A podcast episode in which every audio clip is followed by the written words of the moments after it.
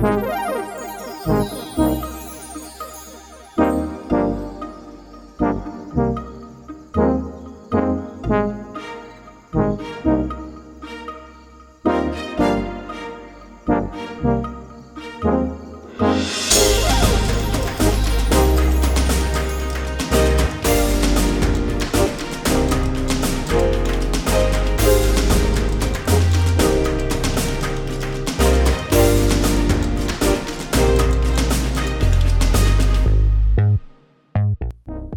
bienvenidos de nuevo a Analog Players, un podcast en el que nos juntamos un grupo de amigos para hablar sobre videojuegos.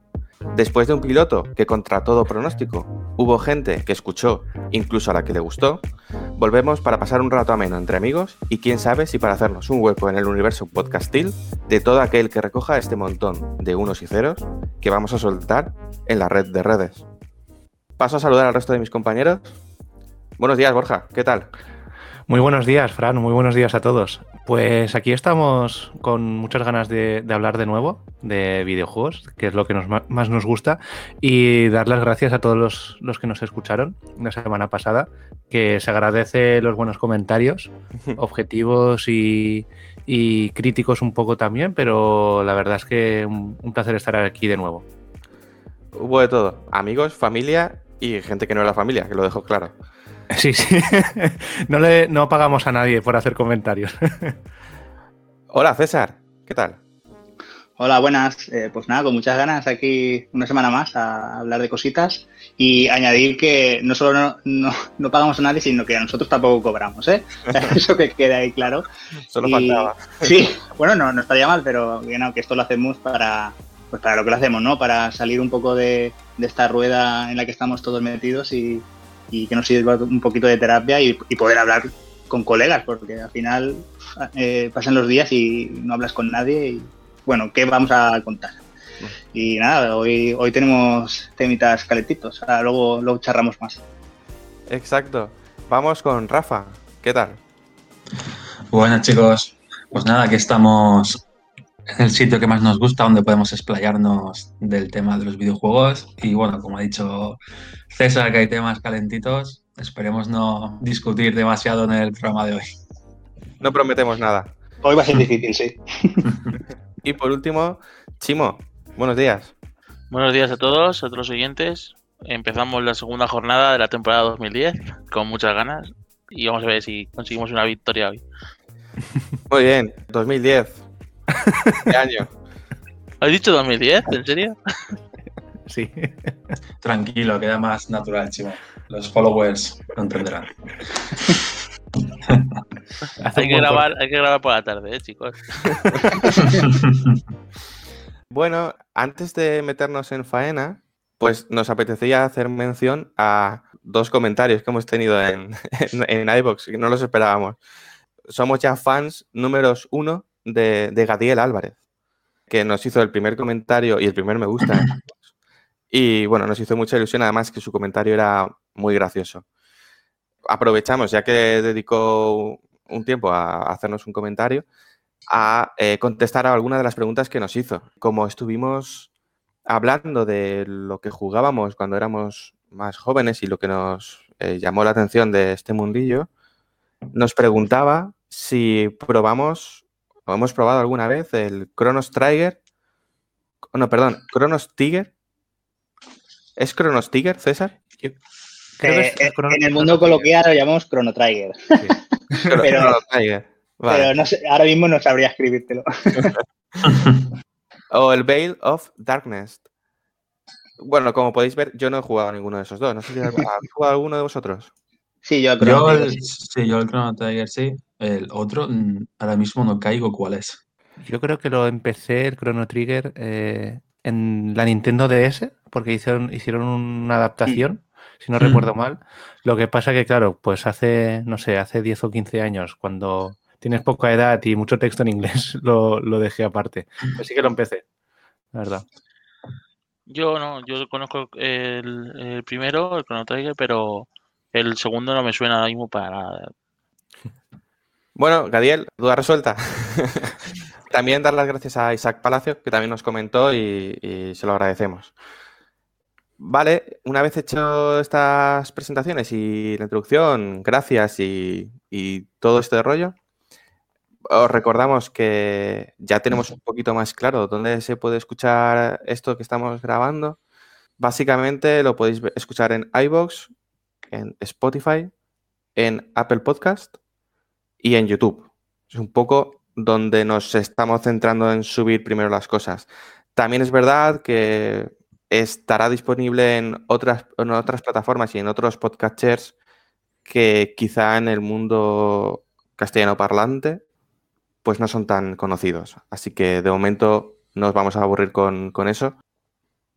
Recordaros también la estructura del programa, más o menos, porque vamos a ver cómo sale. Este es el primer programa normal, entre comillas.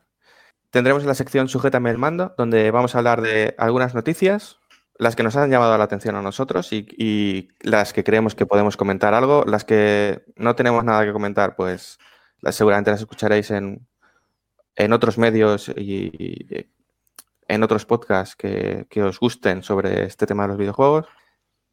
Comentaremos también a qué estamos jugando en la sección Manqueando y tendremos un pequeño debate sobre alguno de los temas que vamos a comentar en las noticias. Pues no nos enrayamos más. Borja, César, Biomutant tiene fecha. Sí, Fran, pues esta semana ha salido la noticia de que Biomutant llegará en mayo de 2021, concretamente el 25 de mayo, a PC, PlayStation 4 y Xbox One. Este juego se anunció, si no recuerdo mal, en 2017 y la verdad es que nos, nos impactó bastante porque al final era un juego de mundo abierto, muy colorido, con, con vegetación y, y fue, tuvo una presentación que a mucha gente le gustó. El problema es que se fue retrasando. Al principio era unos meses eh, y después definitivamente fue un retraso indefinido. Claro, este retraso indefinido yo creo que ya llevaba unos, unos dos años y claro, hasta esta semana no habíamos tenido noticia de, él, salvo algún vídeo esporádico. Sí que han comentado, justo, justo ayer por la tarde comentaron que el retraso se debía a que es un juego muy grande de mundo abierto, como ya he comentado, y que el estudio solamente es de 20 personas. Claro, hacer un juego que prometía tanto de mundo abierto con tan poca gente, pues al final decidieron mejorar el juego, pulirlo y, tener claro todo, todo lo que querían hacer antes de sacarlo a la venta.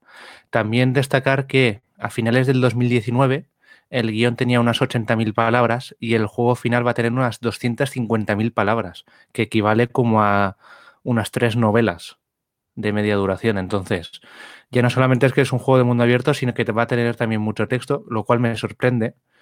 Y, que también va a tener eh, 13 idiomas, subtitulado a 13 idiomas, que es un trabajo también de, cuando el, juego está completado. 10 van a tener voz completa. Así que esa localización también es, muy importante. Y al final, pues eso, un, con muchas ganas de verlo, a ver cómo, cómo, ha quedado. Por ahora no va a salir en la nueva generación, pero, pero a ver cómo, si van sacando vídeos, incluso alguna demo para poder probarlo y, y, a ver qué nos depara este juego. Sí, la verdad es que yo cuando, cuando se anunció me llamó mucho la atención. Eh, sobre todo por la estética, ¿no? Eh, y esa idea que planteaban de, de que podías eh, como generarte tu personaje de una forma diferente. No es lo típico de un, un creador de personaje al uso, ¿no? Que le pones una cara, un, tenía cositas. Lo que pasa es que estos retrasos yo tengo un poco de miedo porque no sé si será también por cubrir un poco las, las expectativas o que han escuchado a la comunidad, porque ahora diré una serie de críticas contundentes que soltaron conforme iban ellos dando información, si les iba criticando cosas que se veían, ¿vale? Uh -huh. Si será por un lado eso, o será por otro lado lo que tú comentas, que es poca gente, han querido abarcar más de lo que pueden y entonces al final acaba saliendo un juego que, que no cumple las expectativas y acaba olvidado rápidamente. Ese es el miedo que yo tengo, porque eh, cuando se mostró esto ya es un poco más técnico, pero bueno, eh, eh, fallaban mucho las hitboxes, que para que no sepa lo que uh -huh. es, es cuando eh, dos objetos interactúan entre sí, pues saber en el momento en el que están tocándose, ¿vale? Entonces, eso fallaba mucho. Aunque lo planteaban como un mundo abierto, realmente lo que se veía era como una sucesión de habitaciones. Luego la, lo que eran los efectos tampoco estaban trabajados. Eso ya se entiende más porque es, es un alfa, es normal que los efectos no estén muy currados. Pero en general daba una sensación de juego que estaba muy, muy en pañales. Eh, lo que no me gusta nada es lo que han hecho ahora, que por fin nos anuncian una fecha, pero ya va asociada a dos versiones coleccionistas carísimas y ni siquiera nos han mostrado un gameplay final mostrando esa evolución que se supone que ha tenido el juego, añadiéndole, como tú dices, líneas de texto. Entonces, eh, da un poco la sensación de como que ellos quieren vender un poco la moto. Yo, personalmente, a mí me interesa mucho el juego y quiero que salga bien, pero como se está llevando, no me transmite confianza. Sí, porque al final son, son muchos retrasos, Mm. eh, muchas veces sin conocer el, el motivo exacto, y que salga a cuatro meses de, de la venta y digan estas palabras, pues la verdad es que me extraña un poco, porque al final esta película ya la hemos visto muchas Claro. veces. Mm. De que el juego se ha hecho más grande de lo previsto, de que hay mucho texto, de que obviamente hay que pulirlo. Esto hace dos meses lo vimos en Cyberpunk, ¿no? El juego está, ya está muy pulido, ya se ha hecho todo bien. Obviamente, CD Projekt no tiene nada que ver con este estudio, pero que te da esa sensación, ¿sabes? De que ha- algo ha fallado por el camino o durante muchos meses y ahora mismo es como o lo sacamos ya o, o se pierde la- lo que es la generación anterior, porque al final, si lo sacas el año que viene, ya no sé si tiene mucho sentido sacarlo en Play 4 y Xbox One, que es cuando lo han tenido desarrollando durante cuatro años o Mm. más. Bueno, ahí está eh, Horizon 2 y God of War. Saludando. A ver, a ver qué hacen con ello, ¿no? Ah, que claro, que salga en Play 4. Al final sí, sí que son muchas más ventas, obviamente. Sí, mientras no tengamos una generación con un stock estable, creo que todos estos juegos multiplataforma van a salir para anterior generación, ¿no? Sí. Sí. Y Yo creo- bueno, yo creo que no es bueno, pero bueno, es otro debate. Chimo, vienes con otra noticia. Sí, una pequeña noticia, más que informativa, que sería las nuevas ediciones de Switch que tendréis disponibles a partir de febrero y marzo, eh, para aquellos que no poseáis alguna, alguna una Switch. El 12 de febrero eh, podéis encontrar la edición de 35 aniversario de Mario con motivos rojos y azules, por si alguno es del Barça, Levante o Eibar, podréis encontrar. eh, la cual no me ha parecido muy bonita, pero la funda sí que, que viene incluida, sí que me ha parecido un poco, me ha parecido más elegante. La otra edición que sí que vendrá con el juego y que saldrá a finales de marzo, será la de Monster Hunter Rise, que es un poco más detallada con motivos del juego, pero digamos que se parece mucho a la Nintendo DS de Tribales. Y aun- aunque no soy muy fan de los Monster Hunter, porque no, no he jugado mucho, no sé si será lo esperado por sus fans. Pero bueno, es, es una opción por si nos queremos, si alguien se quiere comprar una Switch, suele, suelen estar al mismo precio y posiblemente si luego alguien la quiere revender eh, puede llegar a tener más valor. Eso es al- algo que, que se podría tener en cuenta por nuestros espectadores. Y que las otras ediciones que ya salieron anteriormente fueron, por ejemplo, la de Fortnite en, en noviembre. Que a mi gusto esa, sin seguir yo Fortnite, me parecía más interesante. Sí, ¿se puede hacer algún comentario sobre el diseño? Sí, yo también te- tengo que comentar algo. Son, son una castaña importante las dos, ¿eh? A ver, yo hablando de la- las dos estas que comenta Chimo, las últimas, le veo aún más sentido a la de Mario, ¿vale? Porque dices, "Host- eh, es todo rojo, luego el mando azul, tal. Pero la del Monster Hunter a mí me recuerda a las típicas pegatinas que te venían en la hobby consola cuando eras pequeño. Que yo forré con eso la Nintendo 64. O sea, no, no sé cómo lo veis, pero yo lo veo así, el del Monster Hunter. Sí, a nivel de, de diseño, el Monster, la de Monster Hunter es, es muy fea. Sí que es verdad que va a vender como churros en Japón, seguro, pero yo creo que podían haberle dado un toque más, un toque, no sé, algo distinto, porque al final es la misma con, con el tribal de la Game Boy Advance SP que sacaron y francamente es fea. Va a vender, pero bueno, yo creo que se podría mejorar. Las últimas ediciones le faltan un poco de, de elegancia y, y de, y de diseño un poco más pulido. Hmm. en- pero no solamente en Switch, sino en varias consolas. Sí, hace tiempo que, que yo, o sea, lo, ve- lo vengo notando eh, que no sé quién es el que aprueba eh, qué diseños se lanzan al mercado y cuáles no, porque yo he visto diseños de fans, bueno, todos hemos visto diseños de fans muy superiores a los que se lanzan al mercado. Y sí, todos esos diseños que se basan en stickers, sé que es como coger el diseño original y poner un sticker, como dice Rafa, eh, a mí me parece horterísimo. O sea, porque para eso te pones tú las platinas que quieres, no las que deciden que son las chulas. Y luego, por ejemplo, las ediciones que me han gustado más fueron, por ejemplo, la de PlayStation 4 de, de Uncharted, que tenía un color, un tono a- azul pizarra, muy bonito. Y la última Xbox One que salió del Gears 5, que era como congelado y el Mm. hielo roto y tal.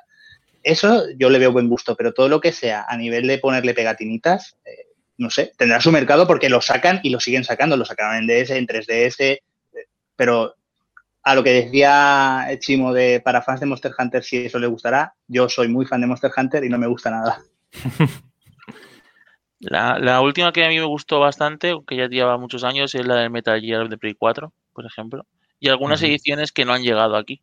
Que algunas de las más chulas han quedado en Japón o en otros, en otros territorios.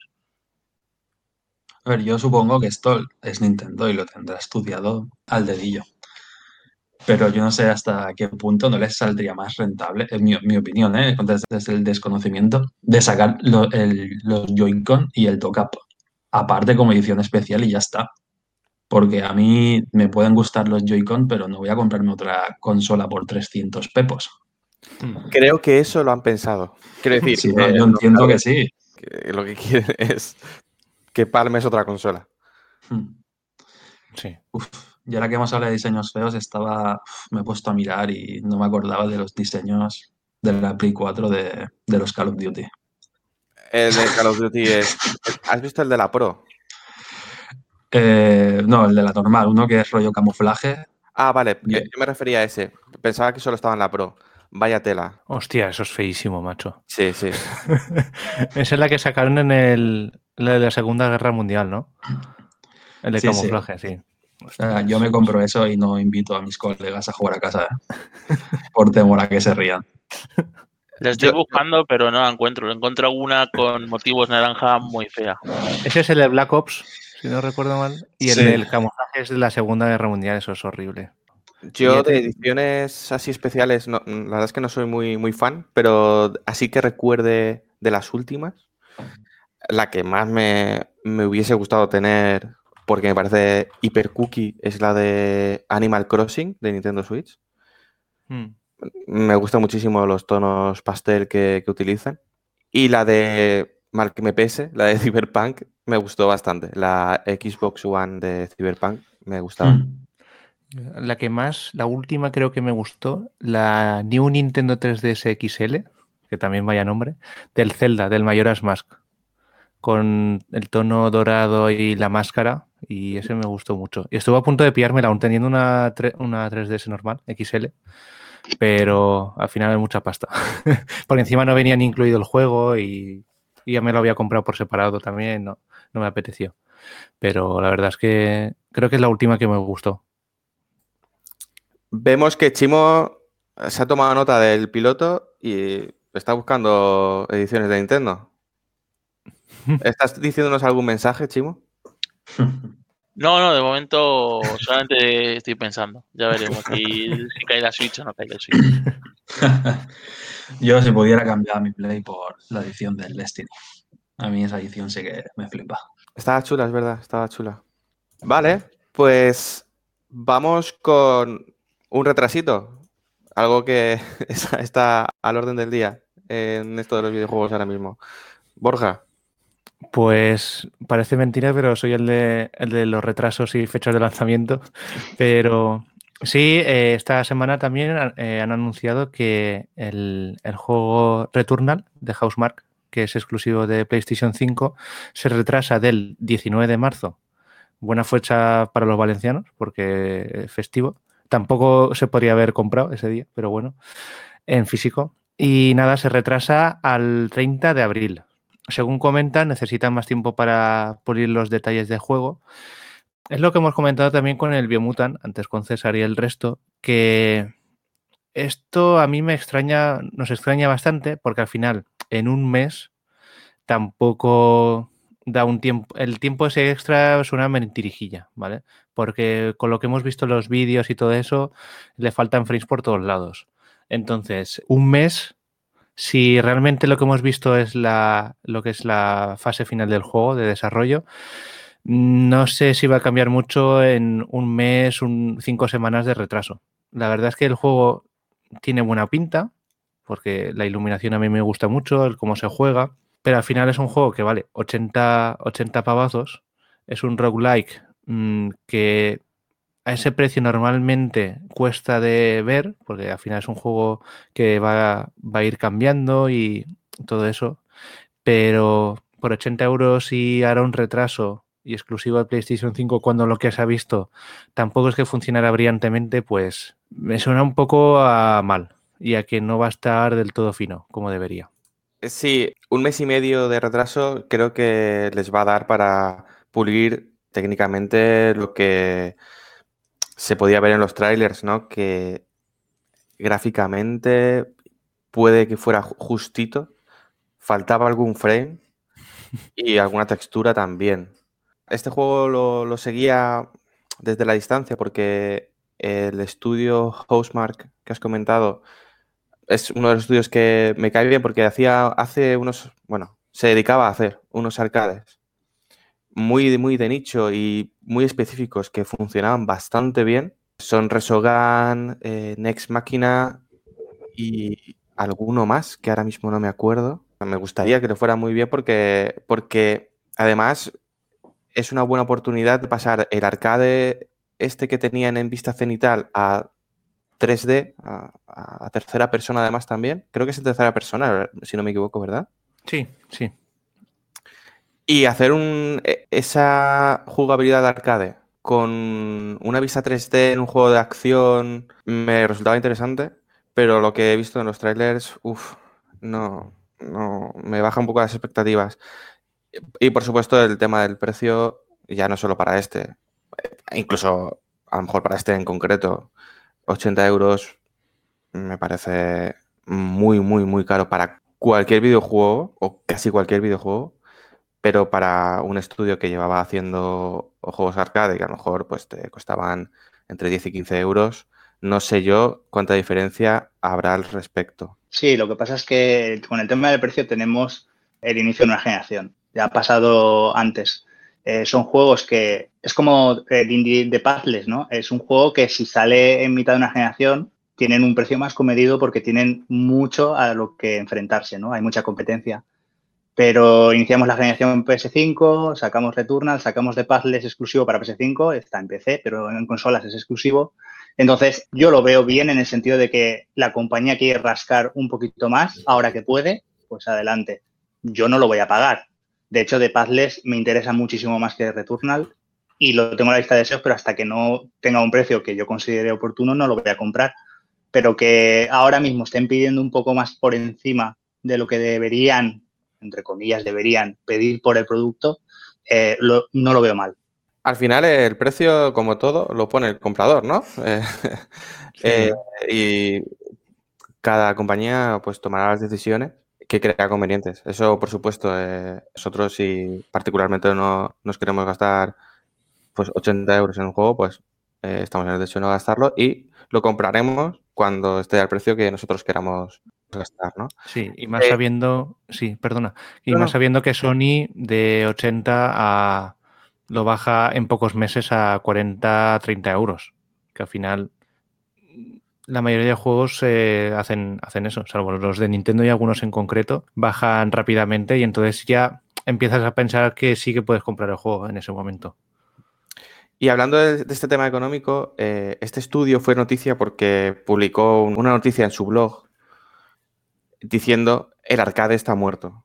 Ellos se dedicaban a hacer arcades, como os comentaba, y vieron que no tenían una viabilidad para seguir como estudio haciendo este tipo de arcades que en su nicho creo que funcionaba muy bien y tenía una jugabilidad, una jugabilidad muy marcada, pero eh, manifestaron que con ese tipo de juegos no iban a ninguna parte. De ahí que se tengan que pasar pues, a pues, cosas más mainstream, como algo en tercera persona, acción, que es retornar.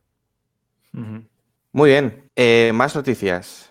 Vamos a hablar, bueno, como estamos al principio de mes de febrero, ya sabéis que hay noticias en estos servicios de suscripciones que, entre comillas, regalan, muy entre comillas, juegos en sus plataformas.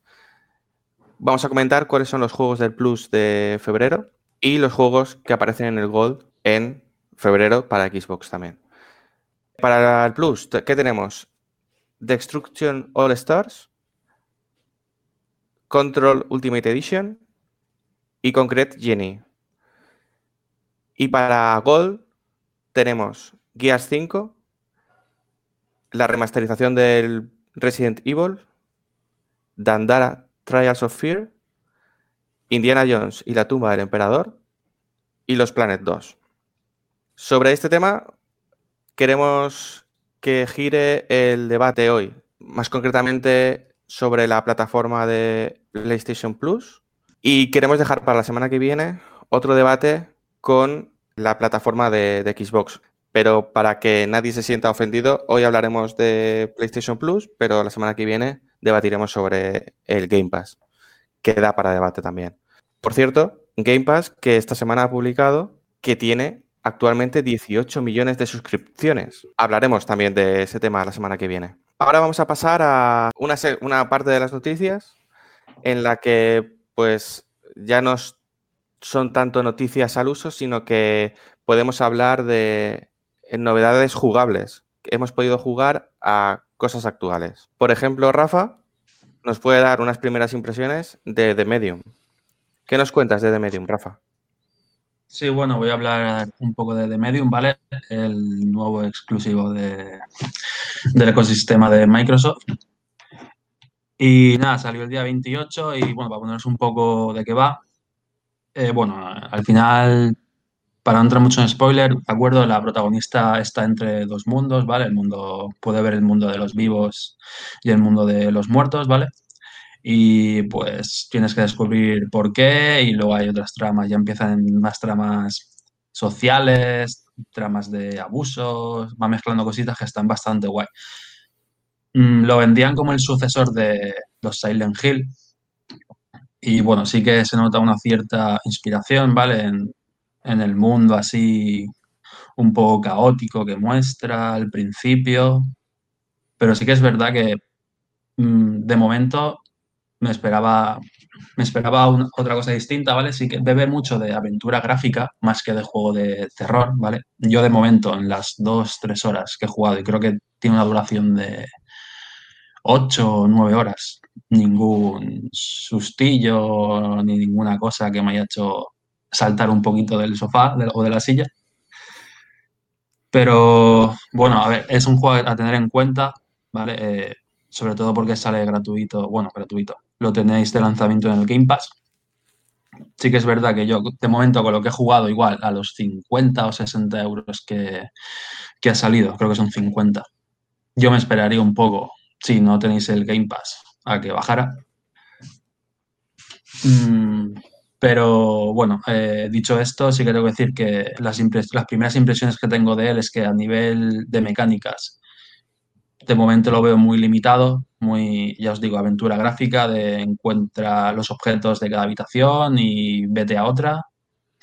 Sigilo no ha habido mucho, aunque sí que, sí que he leído que hay algunas partes de sigilo, pero que no, aún no sé cómo están desarrolladas.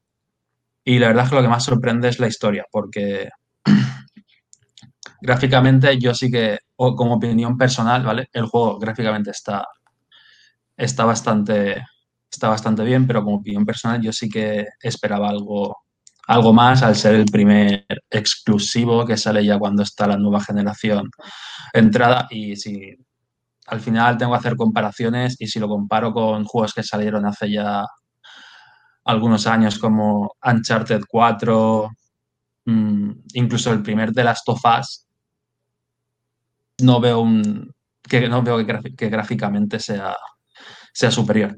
Pero bueno, sí que yo os lo recomiendo, ¿vale? Como porque entiendo que la mayoría de usuarios de, Xbox tendrán el Game Pass. Yo recomiendo probarlo y, jugarlo porque de momento yo os digo, quitando estas cosas que se pueden mejorar, la historia engancha bastante. No sé si alguno de vosotros ha podido ver algo. Yo lo que he visto ha sido más la parte técnica que jugable del juego y sí que me ha... A ver, todo eso al final sin verlo, pero sí que me había decepcionado un poco que eh, fuera mm, que no fuera muy brillante, porque al final funciona de media, en, por lo menos en, series X, a 1440, 2K y a 30 frames con problemas. Tampoco eso es significativo que un juego esté bien o mal, ¿sabes? Al final lo que importa es, en este caso, la historia, un poco la jugabilidad, pero sí que es verdad que te lo venden como el primero y sí que es verdad que se queda un poco corto, más corto de lo que pensaba. En Series S, por lo que se ve, es un. Cuando las. Hay. Si, corrígeme si me equivoco, eh, Rafa, que hay fases en las que está la pantalla dual, ¿no? De los dos mundos. y ahí la resolución baja a 900p, incluso 648p en Series S. Eso sí que es un poco durillo de ver a estas alturas, pero bueno. Si, si comentas que tampoco se ha notado mucho, al final eso es lo más importante, ¿no? Sí, yo, yo de momento en las partes que sí que es la, la pantalla partida o la cámara dual entre un mundo, entre el mundo, un mundo y otro, la verdad es que yo no he notado esa bajada de resolución. Digo, yo son, personalmente son cosas que me cuesta mucho más apreciar una bajada de resolución, un poco de resolución, que los FPS. Y yo sí que no, yo rascadas de momento no he tenido ninguna. Sí que son 30 frames rocosos. Pero es lo que te digo, yo entiendo también que igual la bajada de resolución que haces, por, estuve informándome también del tema como tú has comentado, y es porque está cargando los dos mundos a la vez. No es que le meta un... No es que ya estén cargados y simplemente los ponga en pantalla, sino que está cargándolos a la vez. Entonces yo entiendo que usará media por decirlo, media memoria para uno y media para otro y eso implicará las, la bajada de resolución, que entonces lo vería lógico. Pero también, como aporte final, sí que entiendo que muchos espectadores lo pensarán y pensarán igual que yo, supongo, y si no, pues está bien. Que si, personalmente, si me he gastado 500 euros en una consola y otros tantos más en una tele, yo me espero algo al, nivel de lo que me he gastado. Yo quiero comentar que, creo que, el problema de este juego ha sido la falta de, no sé si sinceridad o, de información del estudio eh, en, varios sentidos. Uno, a nivel técnico, a mí no me vale que que me vendan que técnicamente es más recortado porque genera dos mundos a la vez. Eh, llevamos años jugando a juegos con pantalla partida, incluso hasta cuatro jugadores, que sí que bajan muchísimo la calidad a cuando juegas single player, pero ahí está. Eh, eso por un lado. Y segundo, a mí me da la sensación que Microsoft ha tenido algo que ver en el sentido de que cuando se promocionó el juego, mucha gente tuvo ese hype de por fin un nuevo Silent Hill. Y a mí me parece que ha sido un gran error que la compañía nunca haya desmentido eso.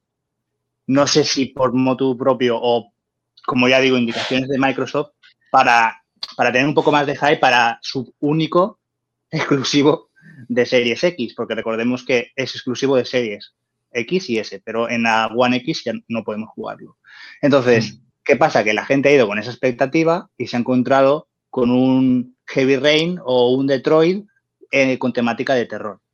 Sí, sí, tal cual. Entonces, eh, dejando al lado el tema técnico, el tema del precio y demás, yo creo que aquí el problema ha sido falta de comunicación, que, parece ser que es eh, lo que está ahora de moda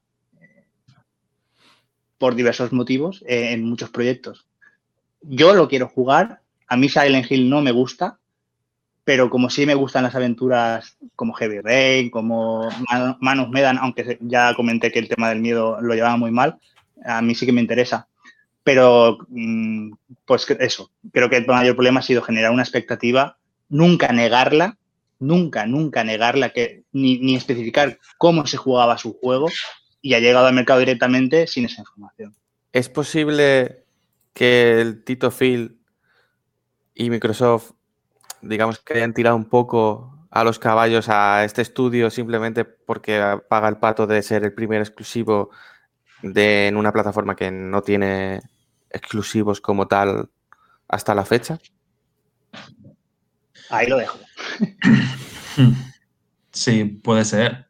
Eh, pero al final, a ver, una cosa no quita la otra, que el juego haya salido como ha salido y que no sea lo que vendieron. Pero hay que tener en cuenta, ¿vale? Que yo lo, yo lo recomiendo, ¿vale? Pero simplemente me está gustando la historia y porque lo puedo jugar en el Game Pass. Si no, es un juego que yo no me habría comprado. Justo te sobre, sobre eso, Rafa. Eh, iba a hacer la siguiente pregunta. Si no estuviese en el Game Pass, ¿seríamos tan amables con las expectativas?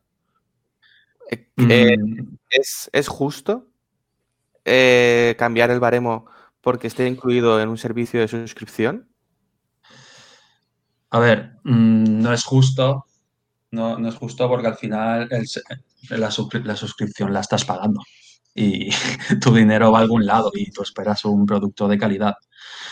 También sigo os pido a ver si alguno que os motive más este estilo de juego, ¿vale? Este, este estilo de juego más de terror o más aventura gráfica, porque no es mi, mi tipo de juego habitual.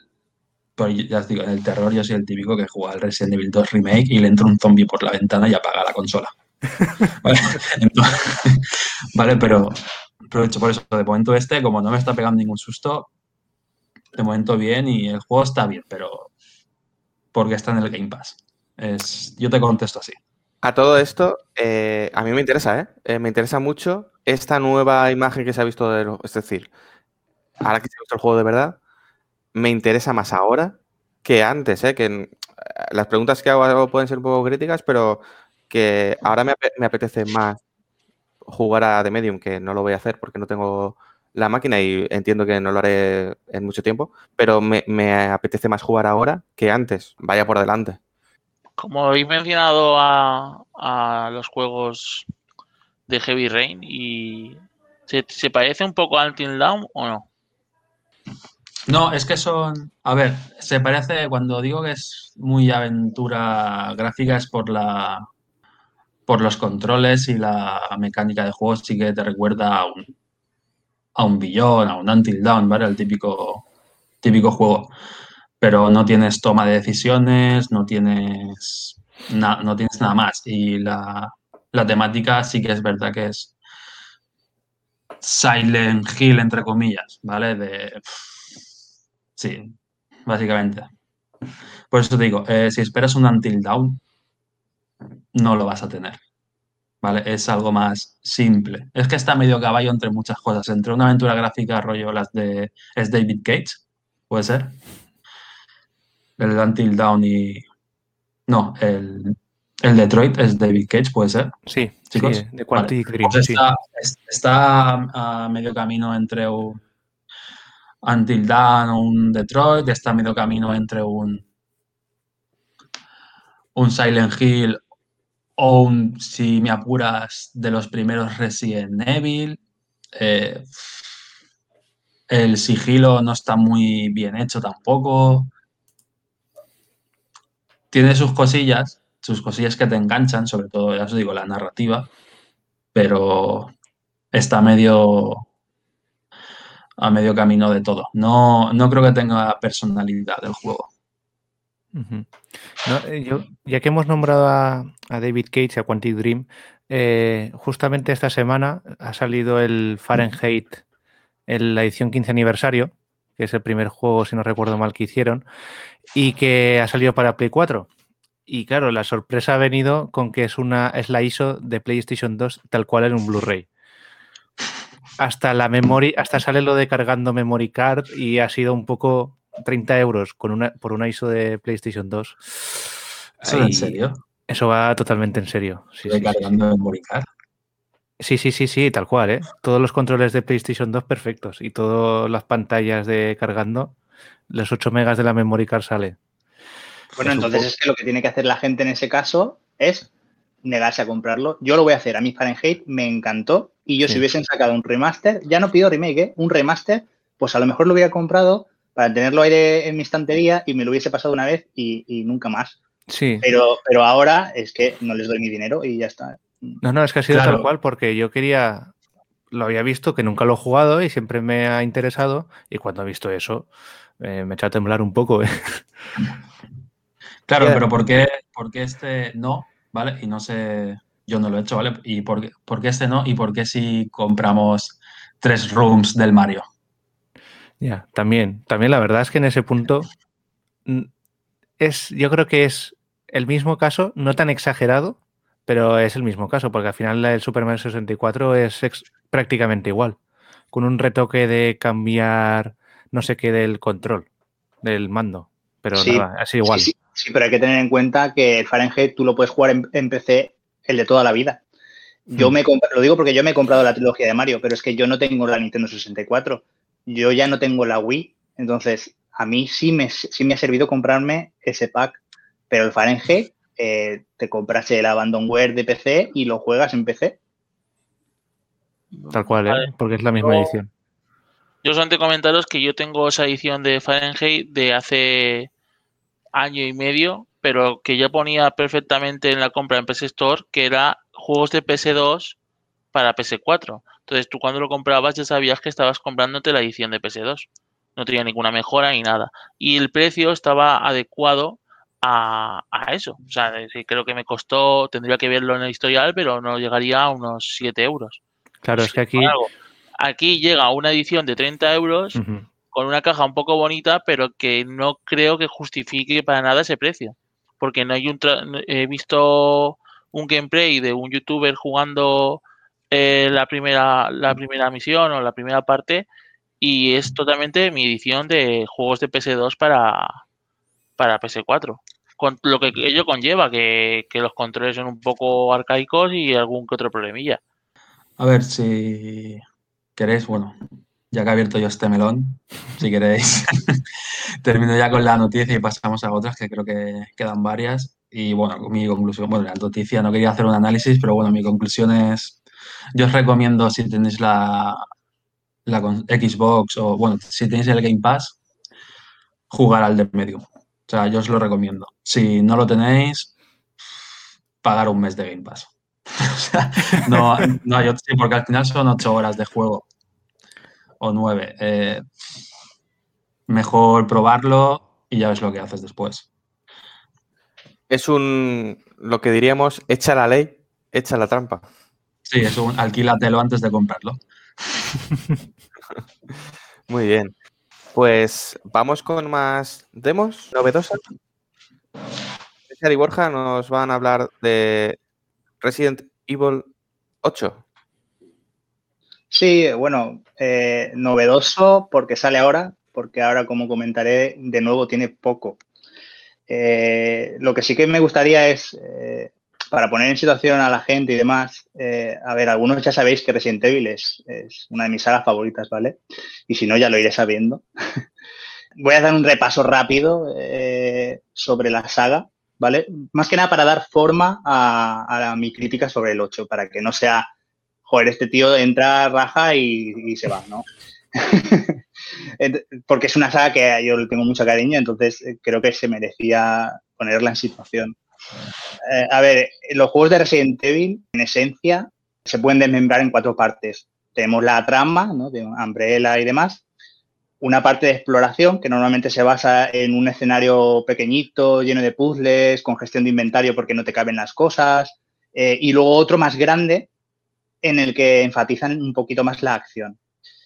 Luego tendríamos la parte de miedo, muy importante, y luego ya, aparte del momento de acción como tal, que es pues, los tiros y, demás. Vale. Pues a ver, vamos a dejar en el top, intocable ahí, eh, el Resident Evil 2 original, no el remake, el original.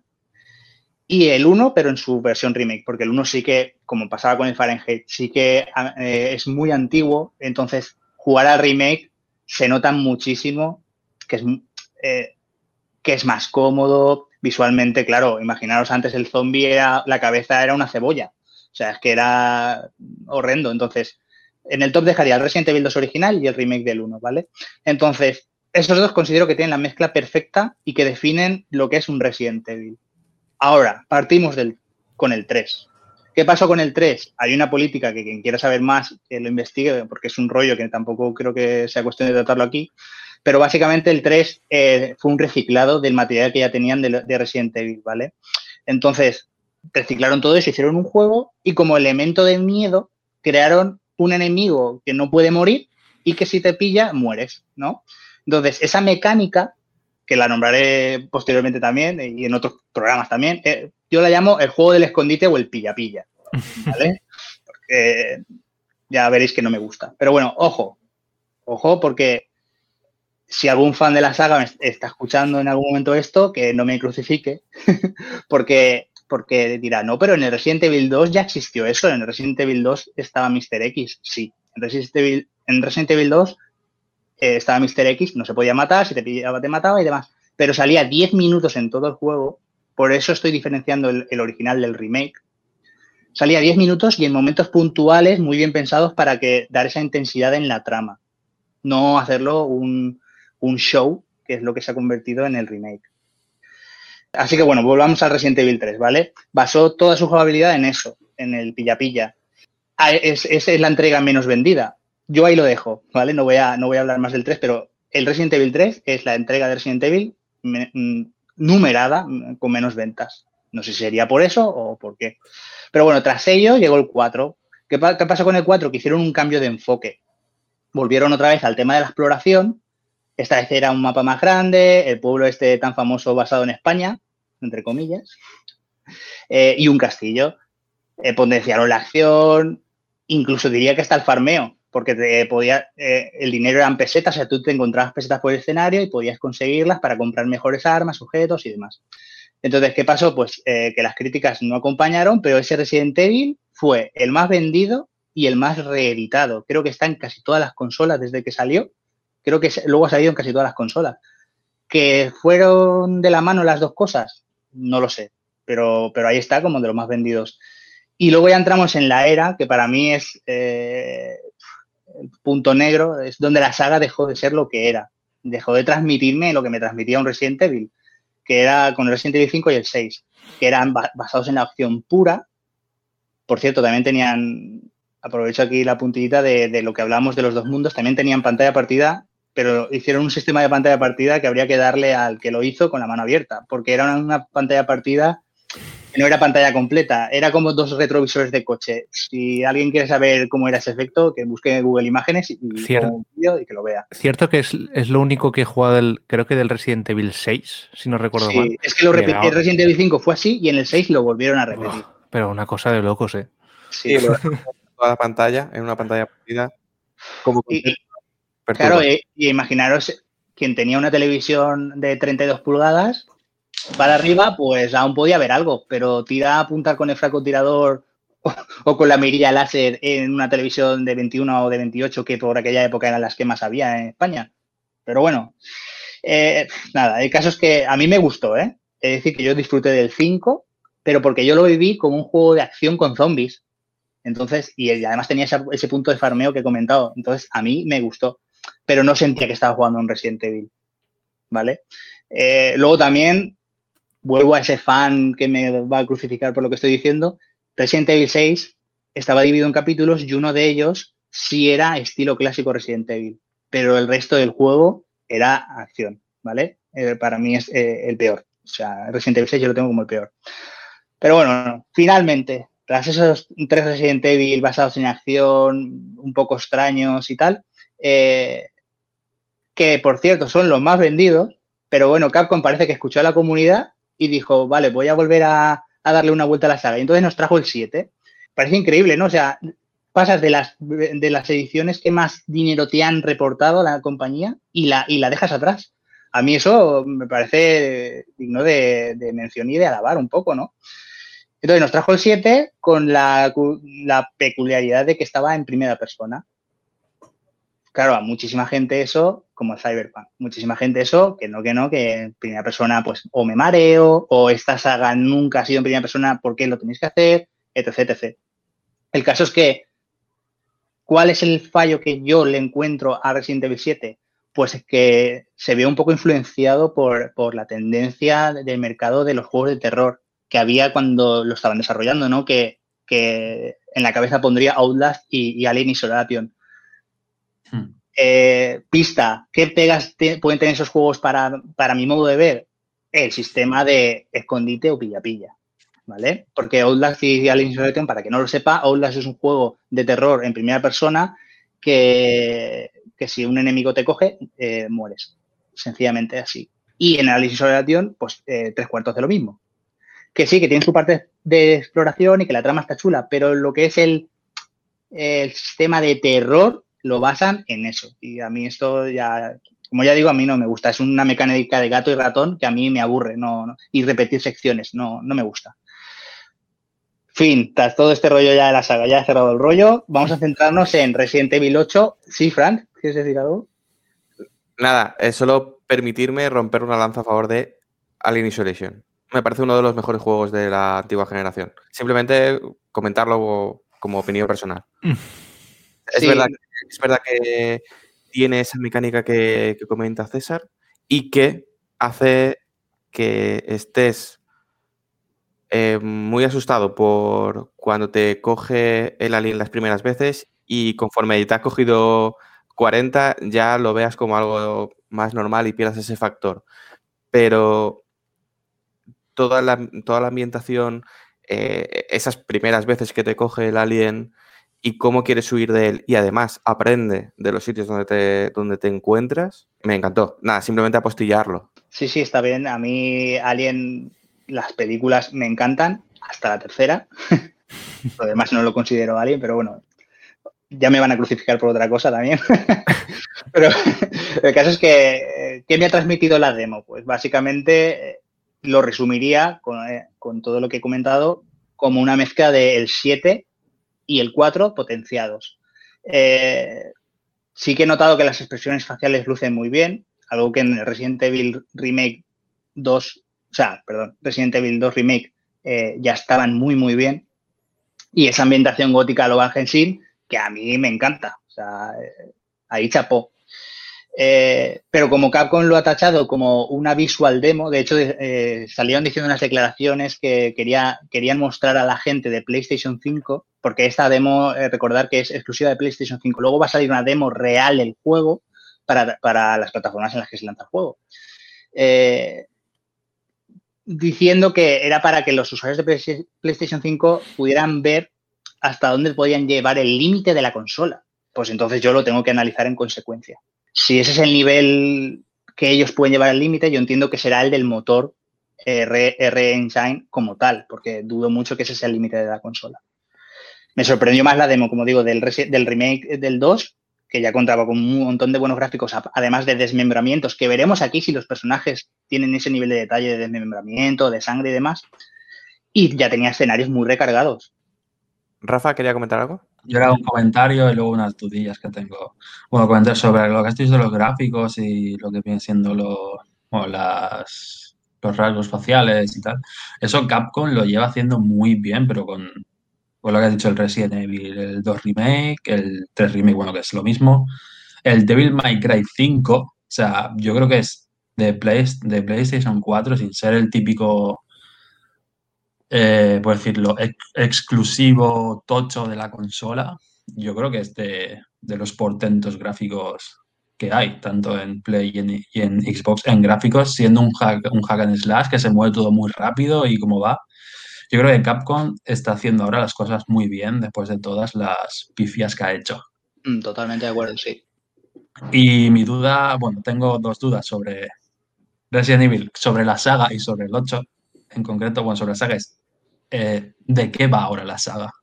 Vale, porque hemos pasado por, por Umbrella, hemos pasado que habían zombies, hemos pasado que había pueblerinos que te perseguían en graneros, eh, hemos pasado un juego rollo Outlast, como has dicho, que no sé qué eran, si era gente infectada o eran posesiones, no me acuerdo.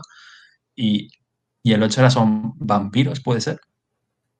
Hombres lobo, vampiros y todo, pues como digo, rollo Van Helsing, falta ver qué más criaturas se les ocurren, porque esas son las que se han visto y son las poco grotescas, porque en Resident Evil mínimo tiene que haber un bicho que mute y que sea grotescamente enorme, entonces ya veremos qué se inventan. Sí, como en el 4 que había un ogro, o un troll, si no recuerdo mal, gigante. Claro, pero mi pregunta es, mm, ¿cómo conectan los distintos capítulos principales, por decirlo de alguna manera? ¿O te nombran a Umbrella de pasada? Básicamente suelen conectarlo por los personajes. Pues este personaje. por ejemplo. Estos personajes se fue de viaje no sé dónde, eh, le pasó no sé qué, pero sí, eh, como tú dices, yo ya, ya no es que me haya perdido, sino que ya no me interesa seguir la pista. Por eso decía que para mí ya no es la esencia de Resident Evil. Sea, que puedes jugarlos sin haber jugado los anteriores, o sea, sin conocer la trama de los anteriores, por ejemplo, o algo así. Claro, es que de hecho la primera trilogía está muy, muy, muy bien. Es que la primera trilogía es Umbrella, Raccoon City, todo el tema del virus. Entonces, está todo muy bien. Pero luego, cuando quieren salir de ahí, pues, eh, ¿sabes qué? Que yo hubiese hecho entregas, o sea, yo hubiese hecho juegos independientes. El problema es que Resident Evil es un nombre, o Biohazard en Japón, es un nombre que vende muchísimo. Vende muchísimo, tiene, tiene ya mucha gente detrás, mucha comunidad. Entonces, prefieren tirar ahí, prefieren pongo Resident Evil y luego, entre comillas, me invento lo que va a pasar. Aunque no salga mm. Umbrella, ¿sabes? Aunque no tenga que ver con, una compañía farmacéutica o un virus elaborado en un laboratorio. Entonces, entiendo lo que dices porque a mí me pasa. A mí me pasa y por eso eh, los dos primeros para mí son los mejores. Vale, la otra pregunta que tenía es eh, respecto al 8. O sea, si transmite las mismas sensaciones que el 7. O sea, lo poco que se ha podido ver. Por ejemplo, yo el 7, iluso de mí, o sea, sabiendo cómo soy, lo probé con las gafas VR. Y eso para mí fue un drama. O sea, fue el drama total, porque yo soy de los que piensan que la gente que juega a algo para sufrir miedo, algo falla ahí. Algo falla en esa gente, ¿vale? No, es de fiar. esa gente no es de fiar. no, pero ahora en serio. Eh, transmite la misma sensación de, no sé si se habrá visto mucho, pero de agobio, de que te van a matar en cada esquina, de que tienes que huir, vas, no sé, de acoso, por decirlo. Es que más que miedo, yo sentía como acoso en ese juego. Es muy diferente, es muy diferente porque no es lo mismo estar en una casucha con un montón de crujidos y un montón de, eh, de gente loca, ¿no? Porque al final una familia entera de locos que estar en un castillo una mansión, porque tampoco se ve por el exterior, no sé qué amplitud va a tener, pero pinta que va a estar bastante, bastante elaborada. En una mansión, pijita. Eh, claro, es que esa es otra cosa, lo del sonido. Juegan mucho con, de repente soy una voz, o un alarido, pero no es lo mismo. Yo creo que esa sensación de agobio que dices eh, se notaba más en el 7. Pero bueno, estamos hablando de una demo que además, mm. a ver si eso está en el juego final, porque ya te digo que la demo la han, de hecho le han puesto el sobrenombre de Maiden y, se supone que es una demo técnica.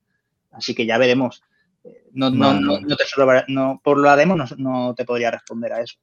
Vale, vale. Sí, como no había leído nada porque al final no sé si lo jugaré, yo preguntaba por, por curiosidad. Como tampoco, tampoco se sabe si va a ser en entornos muy cerrados o va a ser un poco más mundo abierto, ¿no? Como se está subiendo toda la gente a ese carro. Mm. Sí, en cuanto a la, demo, en principio no, no está en el juego, ¿vale? Es como algo aparte. A mí me da la sensación de que es algo como que sucede antes de lo que es realmente el juego, pero tampoco está claro. Pero sí que me da la sensación. Y en cuanto a la demo, eh, como comenta Rafa también, el, a mí la, yo estoy comparando las dos demos, la del 7 y la del 8. La del 7 sí que me dio, me dio más sensación de angustia, ¿vale?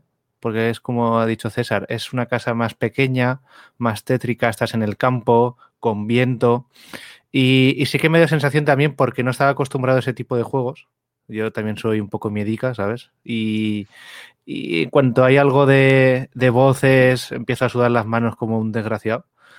Pero pero sí que me dio la sensación de que el 7 era más angustioso. En cuanto a la demo del 8, eh, a mí me ha gustado personalmente.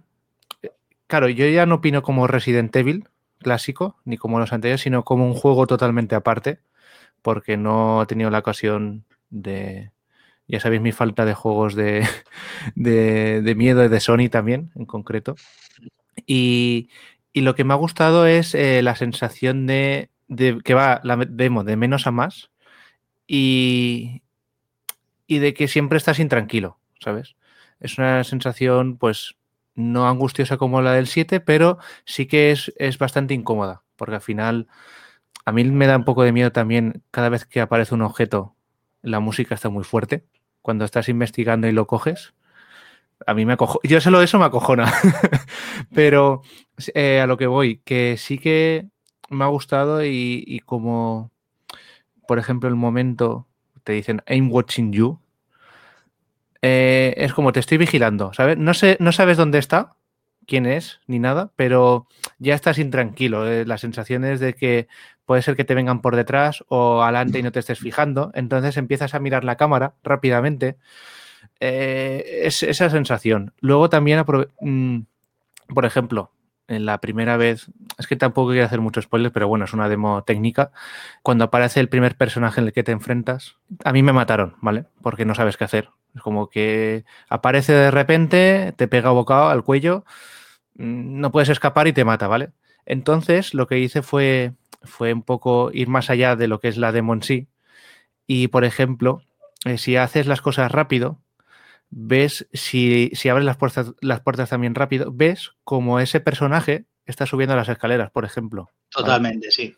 Que eso es lo que sí que me gustó mucho, porque es como, vale, si voy muy lento, no me fijo, pero si voy muy rápido, la pillo, ¿sabes? Entonces hice el experimento de ir detrás completamente y le hice como toc toc estoy aquí. Bueno, me mató, lógicamente.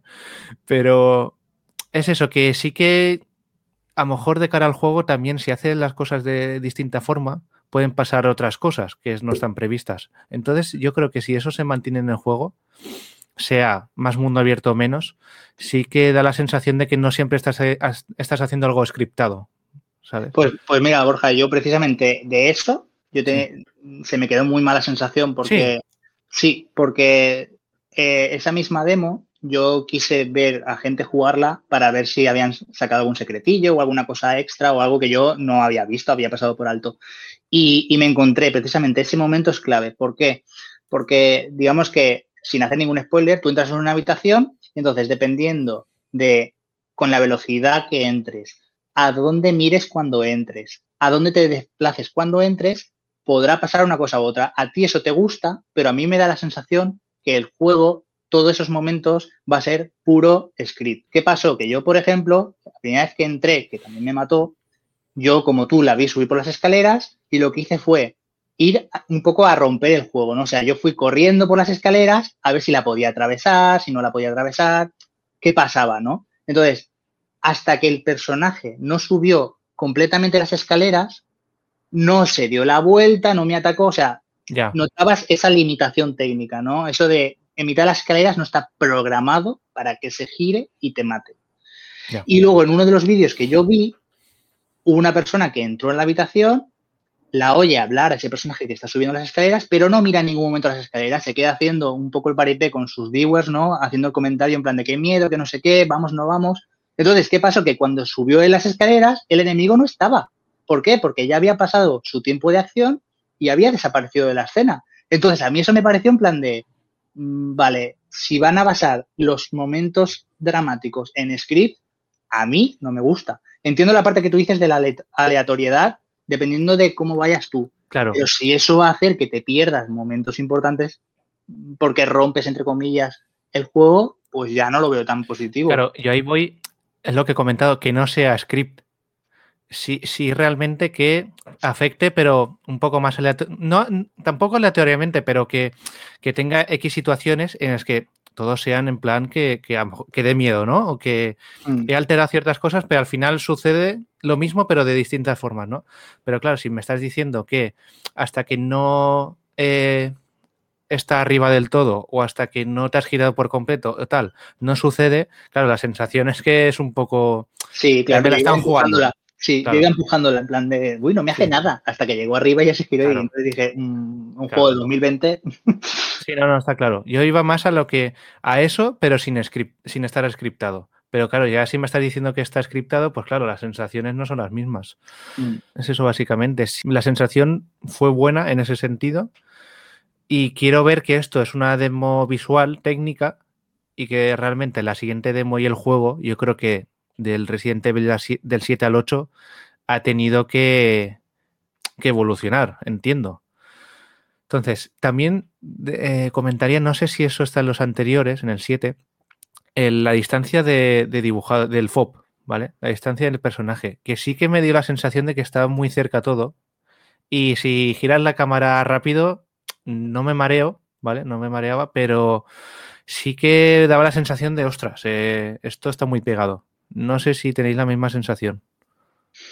no, yo eso no, no noté. No, Sí que noté lo de que dices de, de la cercanía de los objetos. De hecho, Mm. algo que iba a comentar en el apartado técnico es las texturas. Pero bueno, ahora cuando retome, retome la parte técnica ya lo Mm. comento. Pero sí que noté eso, que había, hay, pues como es un juego de primera persona, es normal que tengas en muchas ocasiones objetos en- eh, pegados a la cámara.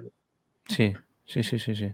No, ya te digo, y a nivel, a nivel técnico, sí que me ha gustado la iluminación, porque yo me puse todo a oscuras, como buen juego de miedo, me puse todo a oscuras para ver realmente que la iluminación está cara, porque al final estás en un sitio cerrado más o menos oscuro, y sí que la iluminación me gustó mucho. Está cargado, está, se ve bien, tampoco es algo que me sorprenda demasiado, no es algo wow, impactante. Sí que está muy bien, ¿vale? Las dos caras que se ven en la demo están bien, pero como ha dicho Rafa, yo creo que, por ejemplo, el Devil May Cry 5 o el Resident Evil 2 Remake y el 3 se ve incluso mejor. Creo yo, ¿eh? Desde mi punto de vista subjetivo, totalmente.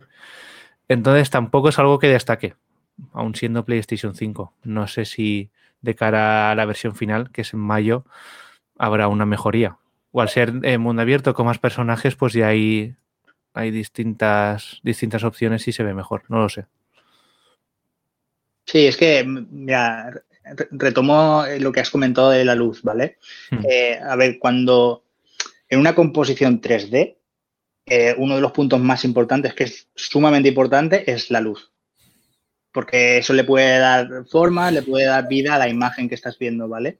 Pues la iluminación, como tú dices, no es mala, pero aparte no tenemos una linterna o, o- o- o luz natural que entre, ¿no? Que en otras entregas hemos tenido, entonces no podemos jugar a ver Sí. qué tal proyecta las sombras, qué tal reacciona con, los- con el escenario, con los objetos.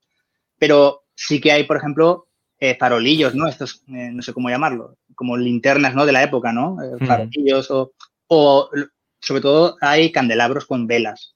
Sí, entonces, a mí lo que me mató fue que esa luz es estática. Sí. O sea, eh, imagina- o sea, imaginar por un momento, ¿vale? vamos a hacernos una imagen, eh, todo el mundo, eh, lo realista que sería un simple pasillo con una vela al fondo, ¿vale? Eh, en mitad del pasillo hay una ventana un poco rota o un poco entreabierta donde esa brisa invernal, ¿no? Que porque el escenario exterior está nevado, entonces esa brisa invernal va entrando por mitad del pasillo y tú dices, ostras, tengo que ir a, tengo que cruzar por ahí, por la ventana me va a pasar algo. Pues, ¿sabes? O sea, ya te crea, ya te crea esa ambientación.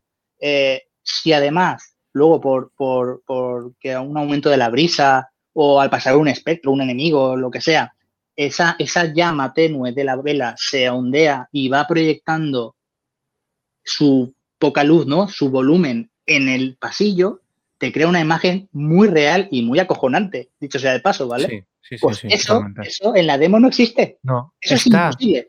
Está la mazmorra. Cuando sales de la mazmorra y vas hacia arriba, ¿no?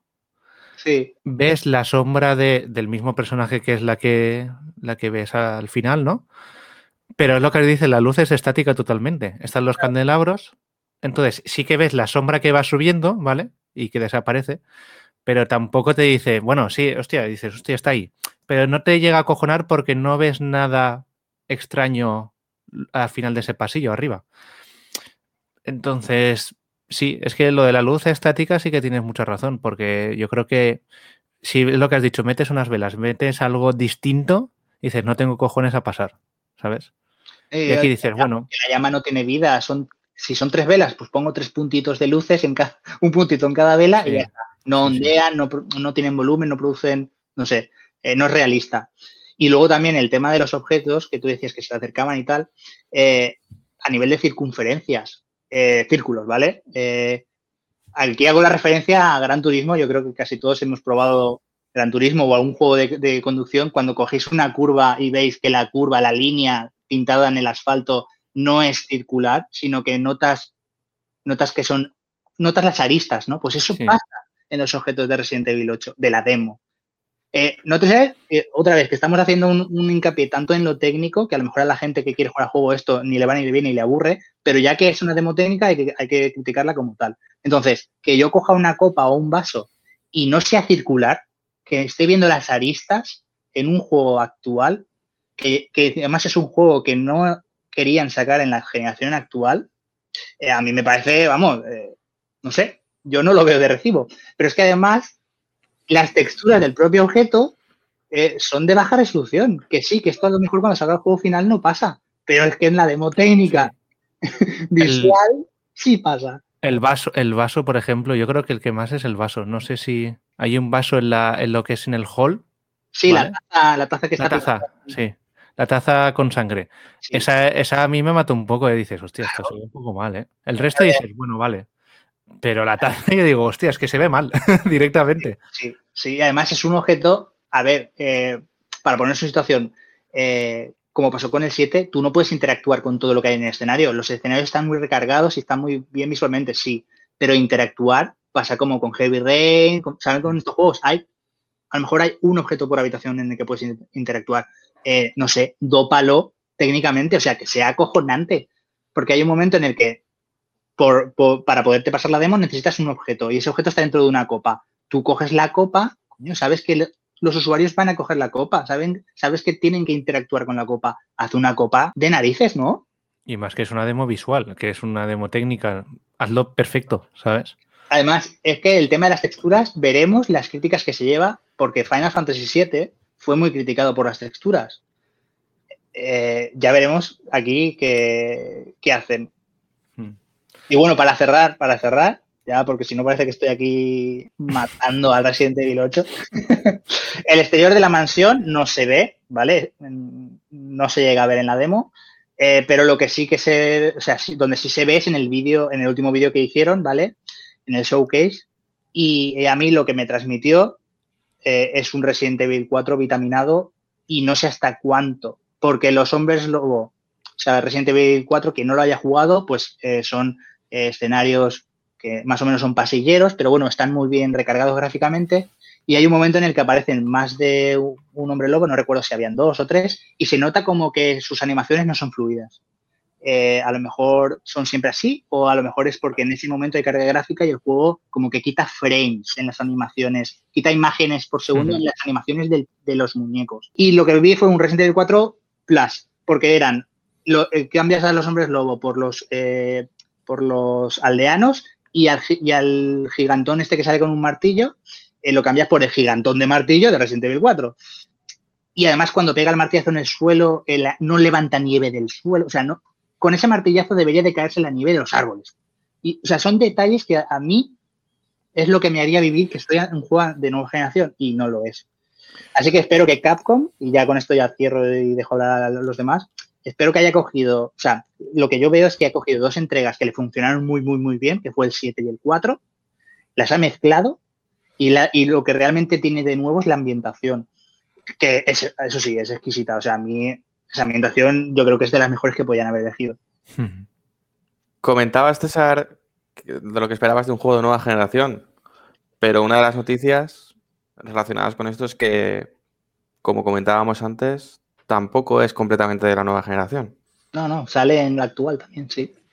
Sí, ahí hubo muchos rumores de que en principio no iba a salir la anterior generación, la de Play 4 y One. Luego sí, también había como dudas del rendimiento en esa generación y al final van a ser todas las versiones a la vez. A mí, ya te digo, es lo que has comentado César, la sensación de nueva generación en Play 5 no la tengo. Y más viniendo de una Capcom que ha hecho juegos técnicamente bestiales. porque el Devil May Cry 5 solo lo jugué en la demo, pero es a, esos 60 frames rocosos y esa, esos rostros, igual que los Resident Evil remakes, el 2 y el 3. Y este me da la sensación de, que está incluso por debajo, ¿sabes? Después de tener tantos años de desarrollo, mm, no sé. Y, y esto es en la Play 5. No sé realmente en una Play 4 base o la One base cómo se va a ver. Y quedan pocos meses para saberlo. Bueno, yo me quedo con que la taza está mal. Maldita taza. o sea, es que mirad lo que se ve, se ve jodidamente mal, ¿eh? Si habéis visto algún vídeo de Borja Pavón parodiando a Kojima. Hostia, no lo he visto yo. Eh, esta coña. Yo me quedo con la nieve. La nieve la hemos hecho de Borja Pavón. La nieve está mal. Efectivamente. Sí, sí. Que eso con la nevada que hubo, que hubo hace poco en algunas zonas de España, también hubo algún negacionista de la nieve y también salió el tema de la nieve está mal. Muy gracioso los vídeos de Borja Pavón. Perfecto. Pues hablando de demos angustiosas, creo que Chimo nos va a hablar de, de alguna que ha salido recientemente. Hola, buenas chicos. Pues vamos a hablar ahora de una demo que salió el 28 de enero, que es Balan Wonderwall el cual fue anunciado, si no recuerdo mal, por julio-agosto en una de las conferencias virtuales que hizo Microsoft y donde los varios creadores de Sonic, Yuji Naka y Naoto Shima, han creado un nuevo plataformas.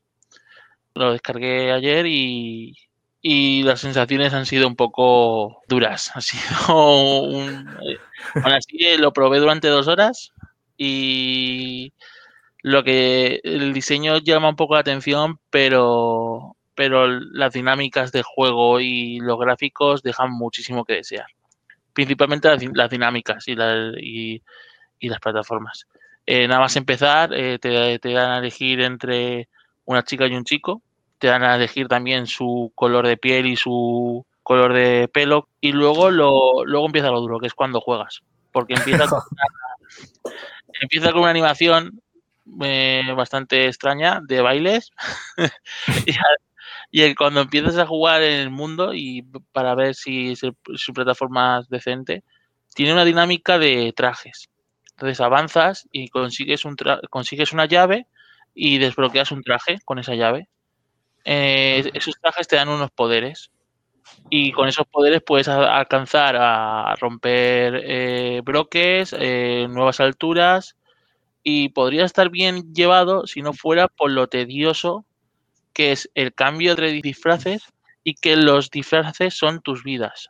Entonces, si pierdes un disfraz eh, que necesitas en ese momento, tienes que volver atrás en, la pantalla a donde lo habías conseguido. Una dinámica muy extraña y además todos los botones eh, sirven para lo mismo. No sé, se nota que está hecho para niños pero demasiado. O sea, la X, cuadrado, triángulo y círculo, todos hacen lo mismo. no, se sabe por, no se sabe por qué han necesitado ponerlo así y además llega hasta tal punto que en todos los juegos cuando tú ves el menú de pausa hay un botón para salir, no tienes que irte a la opción de salir del menú. Pero en este caso, como todos los botones sirven para aceptar también, te tienes que ir hasta la, hasta la, hasta donde pone salir para salir. Eh, no no me gustó absolutamente nada eso tampoco. Y la verdad que el primer mundo es horroroso, o sea, es muy, muy aburrido y, ni siquiera el jefe que tiene buena pinta es divertido. Y por fin coge algo de sentido ya en cuando se acaba, se acaba el primer mundo que ya te, te dice que puede salir puedes probar otro mundo que es el 4 y el 6, que tienen otras dinámicas de disfraces un poco más divertidas. Que además puedes conseguir esos disfraces y, volver, y volverte al primer mundo para desbloquear nuevas cosas. Donde consigues estatuillas que van desbloqueando los mundos. Las estatuillas del Balan serían las estrellas del Mario, por si más o menos os hacéis una referencia. Y luego hay un. No sé si dejar ya a César, porque más o menos he dicho todo. Eh, pero quería también remarcar que vi ayer, luego de jugar un vídeo de un youtuber jugando en Switch, Y eso es aún más horroroso. Yo he jugado en PlayStation 4 y al menos gráficamente deja mucho que desear, pero no hay problemas de rendimiento muy graves. En cambio, en Switch eh, parece que han sido, han sido graves. No. ¿Qué, qué puedes comentarnos, César? Que también lo has probado. Eh, sí, pues básicamente subrayé un poco lo que dices. Eh, yo fui de los que cuando se anunció eh, y la gente decía, pero qué basura es esta, estos para críos y tal, yo tenía una sonrisa dibujada en la cara. Yo soy muy fan de Sonic y, de Knights y, yo le tenía ganas. Eh, lo que pasa es que al probar la demo, pues vi eso, que su, su virtud es su mayor pega. ¿Qué, qué, qué es esto? Pues que se, se ve y se siente como un plataformas 3D, pero de los años 90, pero en todos los sentidos. No es que hayan hecho una estética retro y, y el juego se sienta nuevo. Es en todos los sentidos, como si la, el hardware que tenemos ahora o las experiencias como jugadores que tenemos ahora sean las mismas que teníamos en los años 90.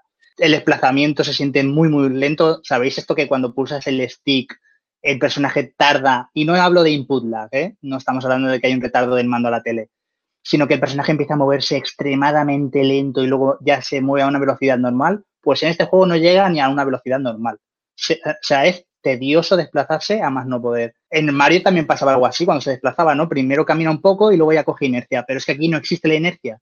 ¿Y qué pasa con todo eso? Que hace que los saltos sean, eh, no sé, eh, imposibles. Quiero decir, no, no tienes maniobra. Una vez has saltado, si no vas a llegar, no vas a llegar y encima eso lo unes a unos escenarios que están llenos de precipicios y de agujeros que puedes morir constantemente, pues al final es que tampoco es un juego para niños. Así que eh, no lo veo ni para niños, ni para adultos, ni, ni, o sea, lo veo como, como un juego que está, digámoslo mal y pronto, mal hecho. Y aparte de eso que comentas de que cuando te pasas el primer mundo ya tienes una zona central, decir que esto ya es algo que a ellos les flipa, porque ya en los Sonic Adventure teníamos un, jardín, aquí también lo han llamado jardín, no, vamos, no vaya a ser que se mueran de la innovación, donde criabas unos, en Sonic eran chaos, en, pues la típica criaturita pequeñita que suele gustar a, a, los asiáticos, ¿no? Y es pues un jardín de tamagotchis, por así decirlo. Pues aquí han vuelto a hacer eso con su criaturita. Eh, y poco más, no me quiero extender más porque tampoco creo que merezca la pena. Eh, pero a lo que comentas de los trajes de los mundos posteriores que parecen mejores, sí, efectivamente, a mí me pareció que estaban más currados y como los puedes llevar a mundos, o sea, hacer un backtracking, ¿no? Eh, llevar a mundos que ya has estado para llegar a esos sitios que antes no llegabas y demás, creo que puede haber algún traje que mejore la experiencia, pero visto lo visto, dudo que exista porque rompería la, eh, estructura del juego. Y, y, y no, no, no, creo que, no creo que esté. O sea, no creo que sencillamente, como he dicho, el juego está mal hecho. Solo eh, remarcar también que lo que dices es totalmente cierto. Parece un juego de, de, Play 2 y teniendo tantas opciones buenas de plataformas ya en el mundo de Nintendo o incluso en el mundo indie, es algo, algo que no se va, se va a meter una hostia interesante. Se puede decir hostia, ¿no? Hostia sí que decidimos decirlo.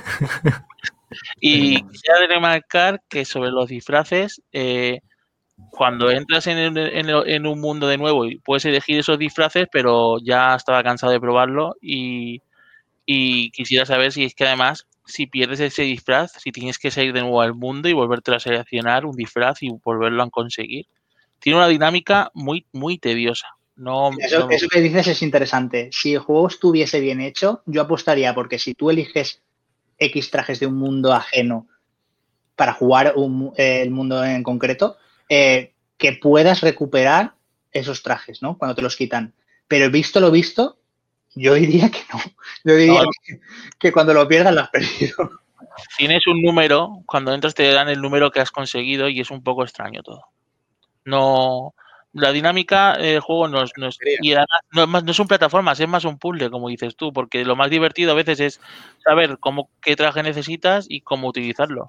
Pero la sensación de salto y de plataformas es, es mala.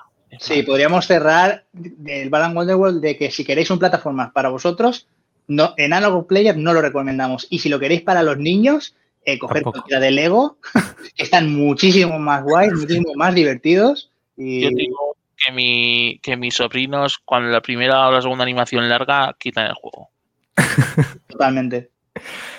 Y lo, lo, peor de todo, creo yo, es que es el, es el juego en el que se estrena la compañía nueva, Balan Company se llama. Yo no sé cómo narices la han colado a Square Enix, porque que sea una subsidiaria Square Enix, sea el primer juego y sea algo así, uff, no sé. Square, eh, Borja, Square lo que ha hecho son las cinemáticas. Se ve a kilómetros. Son las mismas Sí. cinemáticas que podíamos ver, por ejemplo, en el World of Final Fantasy. O sea, Sí, no, pero- empieza el vídeo y dices, aquí está Square. Pero cuando empieza el juego, dices, ¿dónde está Square? Ya, ya, ya, ya, ya. Pero que se la han colado porque al final no deja de ser una compañía, un estudio de Square Enix, ¿sabes? Y ese primer juego. No sé, mala, mala pinta. Aunque lo que he visto en vídeos no he podido probar la demo. Ya. Es que no quiero, no es que no quiero ni jugarla después de, oír esto, pero las sensaciones eran malas y, y yo creo que las habéis comprobado. Yo tenía mis ilusiones, la verdad, pero, pero no, no ha cuajado. Y las animaciones no sé qué le aportan, ¿sabes? Eh, además, como las secciones con Balan, que es el, el dueño del mundo, o que te, que te metes dentro de un teatro y empieza todo. eh, hay unas secciones en cada mundo donde, en, en cada acto, mejor dicho, donde tienes que hacer un quick time event sincronizando su silueta con él. Y es, bueno, no, no entiendo esta zona de bonus, no entiendo para qué, pero bueno. Bueno, Chimo, yo creo que el Balan te ha servido para contestarte tú mismo a la pregunta de la semana pasada. Si quieres, cómprate una Switch. Si quieres en plataformas, cómprate una Switch. O sea, porque lo que vayas a encontrar por ahí, quitando un par, no va a estar a la altura. Yo quería coger la pregunta que ha hecho César de dónde está Square. ¿Es posible que no se encuentre Square porque el juego no tiene esquinas? Duro, ¿eh? Hostia. Yo pensaba que ibas a ir más allá, pensaba que ibas a decir que, que es posible que no se encuentre porque ya no existe. Y es triste, pero es así. La Square que todos conocemos, poco queda ya. Lo mío solo era un chiste malo. Ya, ya. Una de mis especialidades, lo iréis conociendo. Vale, pues dejamos ya la actualidad, que creo que se nos ha ido un poco la mano con la actualidad. No pensábamos que íbamos a estar tanto tiempo dedicada, dedicado a, a la actualidad. Y vamos a pasar a Manqueando, esa sección donde nos explicamos eh, a qué estamos jugando o a lo que hemos jugado últimamente para pues intentar descubriros algún juego o simplemente dar nuestra opinión de aquello a lo que le hemos dedicado algún tiempo durante los últimos días. Pues Rafa nos va a comentar a qué ha jugado últimamente. ¿Qué nos vas a contar, Rafa? Pero yo hoy venía a hablaros un poquillo de mi experiencia con Assassin's Creed Valhalla. y hago, remarco el nombre Assassin's Creed porque es lo único que no me gusta de Valhalla. Y ya os explicaré por qué. Eh, bueno, yo cogí. Valhalla ha sido el primer juego que he jugado de, de nueva, generación, ¿vale? En la nueva consola. Y la verdad es que yo lo recomiendo encarecidamente el juego. El juego está muy bien. Si os mola la temática de, de los vikingos, mm, vais a flipar. Y bueno, al final es el típico mundo abierto de Ubisoft, que ahora hablaremos de sus penas y sus glorias. Pero bueno, yo lo recomiendo perfectamente. A mí la verdad es que me ha gustado, pero yo reconocer que tengo un problema con los juegos de, de Ubi y es que tengo que pasármelos en tres tandas o cuatro. ¿Por qué? Porque al final los mapas son, son enormes y hay mucho, mucho punto que ir, mucha cosa que explorar y yo soy muy, muy aguililla y a todo lo que brilla voy, básicamente. Y nada, y bueno, cosas que quiera comentar del juego en sí, ya dejando el tema este de típicos fallos de Ubisoft, es que me parece un buen juego de, de vikingos, ¿vale? Eh, la, eh, la ambientación está súper lograda, el, el doble, no lo he jugado en versión, bueno, en original en, en inglés, pero, o en, o como lo hicieran, ¿vale? Pero en- el doblaje al castellano es perfecto, te mete, perfec- te mete de lleno en la, en la trama. Y yo cuando juego, pues me siento que soy un fucking vikingo en esa época y voy a machete o hachazo, ¿vale? Mejor dicho. El problema que veo en, el, en los juegos, y que ya es un tema de.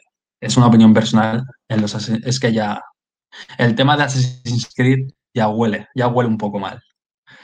¿Por qué digo que huele un poco mal? Porque, a ver, como os he comentado, al final es un juego de ambientación vikinga, ¿de acuerdo? Mm, no me hagas ser un, un vikingo super mazado de 2x2 o una vikinga, ¿vale? Para luego tener que esconderme en un arbusto o un seto de paja y tener que acuchillar a, alguien por detrás. Mm, yo creo que si vas a hacer un juego de vikingos, tienes que centrarte en hacer un juego de vikingos y no hacer un, un Assassin's Creed. Porque al final el tema del sigilo está, yo creo que está muy mal hecho.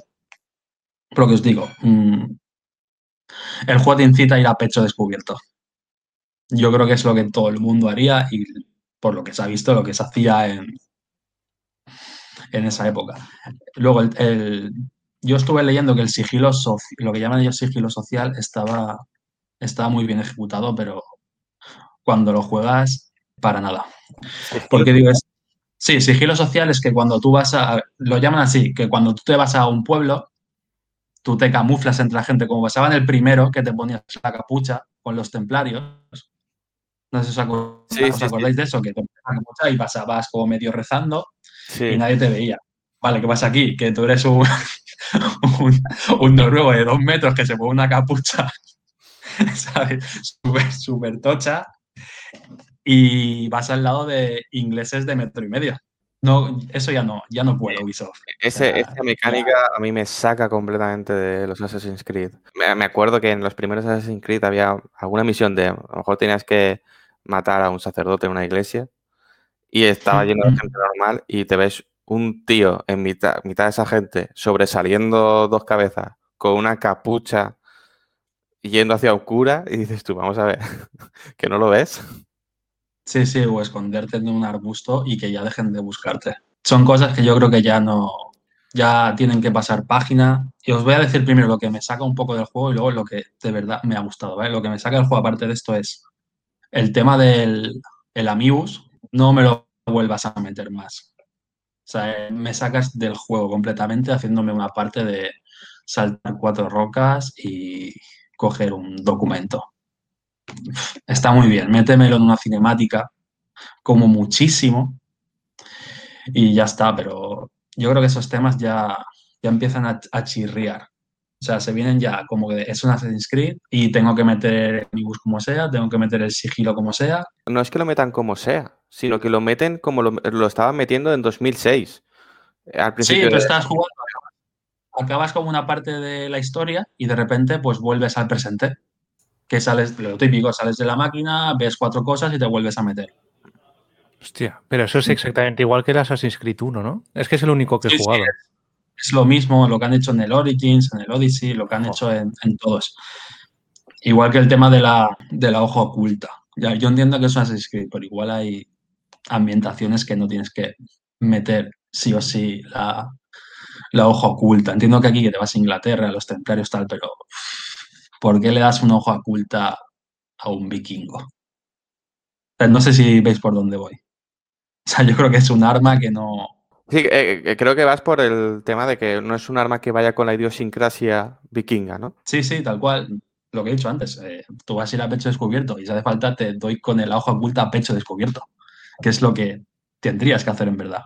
Pero bueno, esas son cosas que me están sacando. Pero sí que es verdad que el juego hace muchísimas cosas bien. Y por ejemplo, ha vuelto que en el Odyssey creo que ya no estaban tanto.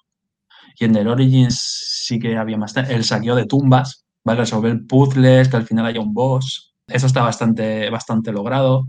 El tema de lo, del asentamiento, ¿vale? Ahora, ahora mismo tienes un asentamiento que puedes ir mejorando y puedes eh, mejoras al herrero, mejoras al que para encontrar más, más zonas de saqueo, eh, vas mejorando distintas zonas, al de los tatuajes para tunearte al vikingo, tal y cual. Pero sí que me ha faltado una parte que es, como el juego se basa mucho en, asaltar fortalezas, que eso está bien y mal, está bien porque son peleas multitudinarias, como se han visto en series como Vikingos y demás, que son muy explícitas, que si tienes que decapitar a alguien, lo vas a decapitar sin problemas, si tienes que empalar a alguien, lo vas a empalar o lo vas a ensartar, ¿vale? Es todo muy explícito como la ambientación te propone. Pero en el yo creo que ha faltado un poco de personalización en el asentamiento de yo quiero ir con estos, con estos vikingos a mi lado, poder modificarlos un poco, no es siempre con el vikingo random que se te mezclan todos a la vez y no sabes a quién le estás pegando. O sea, mm, no sé si me seguís un poco, ¿vale? Al final las batallas multitudinarias no están bien resueltas. Si, hubiera daño amigo, fuego amigo, daño amigo, yo me habría cargado a todo mi pueblo. Porque al final vas hachazo a hachazo y no sabes a quién le estás dando. Pero bueno, yo personalmente os recomiendo el. Yo lo recomiendo. El juego a mí me ha gustado muchísimo. Bueno, me está gustando porque lo estoy terminando. Eh, me está gustando muchísimo, pero hay que cambiar cosillas ya. Hay que cambiar ya cosillas. Por ejemplo, comparándolo con otros juegos que estoy probando de, Ubisoft, como ser Immortal, el Assassin's Creed aún peca de. Ellos dicen que ahora lo han, han cambiado los niveles por poder pero es, siguen siendo niveles, que tú te vas a una zona que está justo al lado de donde, de donde está tu asentamiento y si tú estás en nivel 20, la zona es de nivel 70 y va, a ser un templario random a caballo y te va, y te va a reventar. Esas son las cosas que a mí consiguen sacarme del juego y que deje de jugarlo durante un tiempo.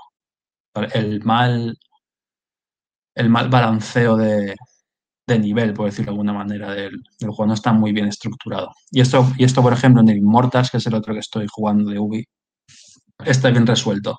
No hay, no hay nivel al uso. Al final son, tú consigues habilidades y las puedes usar a tu favor. Los enemigos no tienen nivel, siempre van a pegar, el tipo de enemigo siempre va a hacer el mismo daño o menos, va a tener la misma resistencia o menos. Entonces, yo os digo, el Immortal veo unos como unas mejoras de dinámicas que le han faltado a, este Valhalla. Pero bueno, volviendo al tema del, del Assassin's Creed, yo, yo os digo, si podéis jugarlo, si tenéis dinero para comprarlo o os lo pueden dejar, jugarlo porque no os va a decepcionar. O sea, si os mola la dinámica, os gusta el estilo juego mundo abierto, os gusta las peleas que sean explícitas, un poco el tema del, crafteo y el roleo, es, vuestro juego. Yo os digo, yo le estoy dando muchas horas y quitando los típicos fallos de juego de mundo abierto, juego Ubisoft y demás, creo que es el mejor de los últimos que han hecho, de los últimos tres que han hecho, del Origins, el Odyssey y el Valhalla. Creo que es el, mejor, creo que es el mejor porque como, bueno, como dicen, como se suele decir, más no siempre es mejor. Y este sí que es verdad que va mucho más, más directo a lo que tienes que hacer, no te andan con rodeos. Yo creo que coincidiremos que Ubisoft, a Ubisoft la conocemos, sabemos cuáles son sus puntos fuertes y sus puntos débiles y el público al que le guste ese tipo de juego de Ubisoft, creo que le gustará muchísimo. Eh, también es verdad, no sé si coincidís conmigo, en que Ubisoft no te va a sacar un juego de 10, pero siempre te va a sacar juegos de notable. Sí, porque al final, a ver, los juegos gráficamente están muy bien, técnicamente es un mundo abierto con más o menos vida, pero la verdad es que están muy, muy conseguidos. Lo que pasa que yo creo que muchas veces, no tiene por qué ser siempre, pero muchas veces pecan de a la larga ser siempre igual, ¿vale? Al final siempre tienes que si en vez de un, un sensor que te indica dónde están los enemigos es el águila. Si no es eh, no sé qué, ¿sabes? Siempre se monta en la sí, Aquí llevas, claro. aquí llevas un cuervo, por ejemplo. Claro, en el, creo que era en el Origins, era un águila, si no recuerdo mal. Aquí un cuervo. ¿Sabes? Es como siempre tienen que poner algo que sabe, sabes que subí, ¿vale? En mundo abierto. Eso tiene pues, sus partes buenas y sus partes malas. Si te gusta eso y te gusta el sistema, pues eh, adelante. Si te cansa uno, pues seguramente te cansen la mayoría, ¿sabes? Y es donde a mí, a la larga, nunca me terminan de acabar ese tipo de juegos. Bueno, si no tenemos nada más que comentar sobre el Bajala, Borja, nos querías hablar de un juego que la verdad es que espero que nos sepas transmitir esa ilusión con la que algunos lo jugamos en su momento. Pues yo creo que es un juego que casi nadie conoce, creo, ¿eh? No, no estoy del todo seguro, pero es The Last of Us, parte 1, que salió allá por el 2013 en, en PlayStation 3 eh, salió al año siguiente remasterizado en PlayStation 4 y que ahora, hace unas semanas y que finalicé esta semana pasada, acabé en PlayStation 5.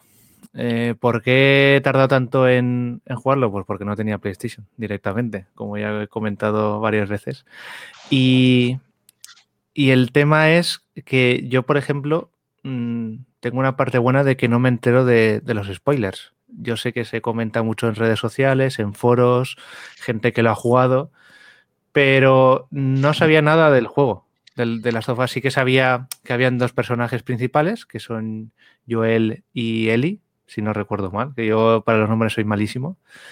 Y no sabía de qué iba, básicamente. Era una aventura, tercera persona, salían zombies, pero no sabía más de eso. Entonces, sí que Fran me estuvo recomendando siempre, wow, pues cuando tengas la, la Play, juega, juégalo por favor porque te va a encantar, no sé qué. Y yo pues le he hecho caso. Y el, el segundo juego que me he pasado en Play 5, porque el primero fue el God of War, pues lo, lo empecé, lo jugué. Y he de decir, ya solo con el, el principio, ¿vale? Lo que es la primera parte del juego, eh, es brutal. Yo creo que la primera media hora te mete de lleno en lo que es el juego. Mm, para mí es una de las mejores intros, de las mejores primeras media hora de, de, lo que he jugado en mi vida y también yo creo que de la, de la historia de los videojuegos, ¿vale? Porque se aleja de lo que es algo convencional y de lo que y de lo que suele suceder, ¿vale? No voy a entrar en spoilers, pero es a partir de ahí es donde empieza realmente el juego, ¿vale? Lo que es la aventura. Y hasta ese momento te pone en situación de lo que pasa.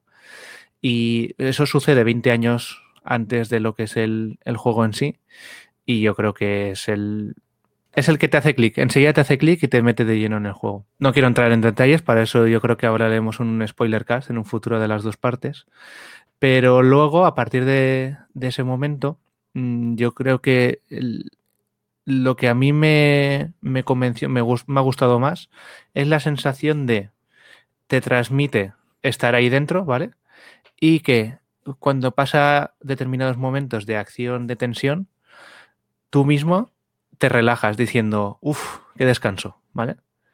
Yo no he podido jugar más de una hora seguida, no, también un poco debido al tiempo, al poco tiempo que, estoy teniendo, pero es como, vale, eh, descansado, voy a seguir mañana. Y, y, es la tensión perfecta que tiene el juego y que te obliga a hacer unas mecánicas de sigilo, de rodear a los enemigos, de voy a utilizar la, el arco para este determinado momento. Y creo que esta es un juego excelentemente bien pensado y, y que te mete desde el principio en, en, en, la aventura de los dos. No sé si Fran tienes que añadir algo del, del principio. Bueno, del principio, del final, del medio. El, bueno, eh, creo que cuando me dijiste que, que, ibas a jugar de las of Us, lo primero sí. que dije es, dime cómo te sientes después de jugar al prólogo. Sí, el, el prólogo es bestial. Que te vuela la cabeza. Hmm. Eh, primero, vamos a ponernos en situación. 2013 has dicho que salió este juego, ¿verdad? 2013, efectivamente, a final de la vida de Play 3. Eh, junio de 2013, donde eh, podíamos ir a una tienda y comprar una edición eh, relativamente especial de un juego sin haberla reservado antes. Me pasó. En Play 3, cuando todo el mundo estábamos diciendo tiene que llegar ya la nueva generación, esto no se sostiene.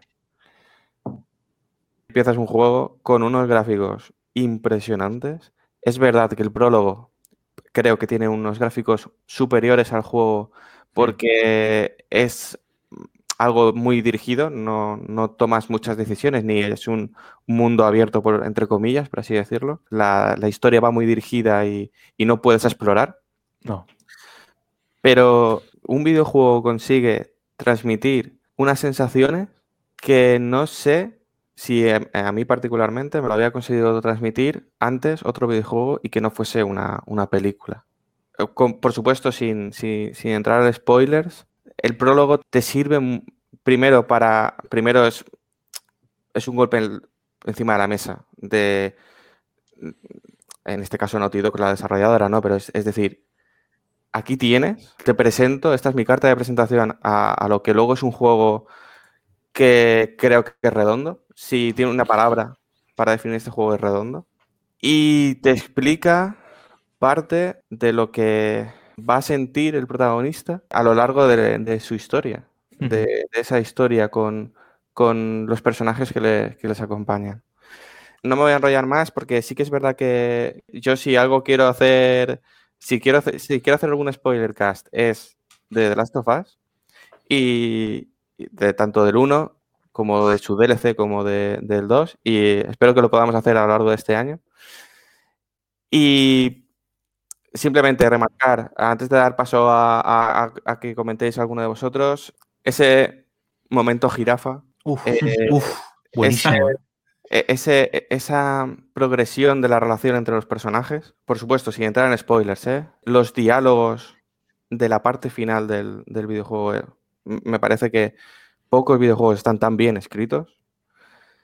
Y en la parte mecánica, eh, de jugabilidad, distanciándose de la otra saga más famosa de Naughty Dog, que es Uncharted, cuando estás en un tiroteo, si te pegan un tiro, dejas de tener la acción que estaba realizando en ese momento. Te caes al suelo, te, te tienes que levantar. Si te tienes que curar, tienes que abrir la mochila, sacar los materiales, juntarlos y vendarte.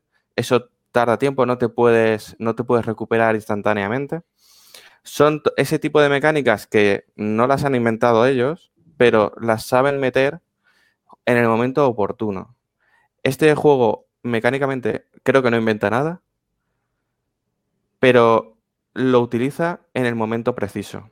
Y nada más, mm, me gustaría que hablásemos de esto muchísimo, muchísimo, muchísimo, pero llegará su momento. Yo quería hablar un poco de, como lo habéis comentado, de las, de las mecánicas. Son perfectas. O sea, comparándolo con el juego que he hablado antes, es un sigilo bien ejecutado. Tú sabes que si que te van a ver sí o sí con hagas las cosas bien. Yo no habla, ya no hablamos de ponerlo en máxima dificultad, lo que sea, por ejemplo, en nivel el normal. Tú sabes que para no te tienen que ver porque si no estás fucked. Si tienes que despistar a, a un enemigo, pues ya sea, no te vale esconderte en cualquier lado o tiras una botella para hacer ruido, para despistarlo y que vaya para allá. O miras que ir sin linterna porque si no te van a ver. Otros que da igual la luz, que, solo te escuchan, ve muy despacio. O sea, yo creo que son, son unas mecánicas muy, muy depuradas para, bueno, para la generación, el, para cuando salió y tal. Y respecto a la acción, está muy, muy bien medida. No es un juego de acción al uso, pero tiene la parte de que tú no vas a poder ir a reventar a todo Cristo que se te cruce.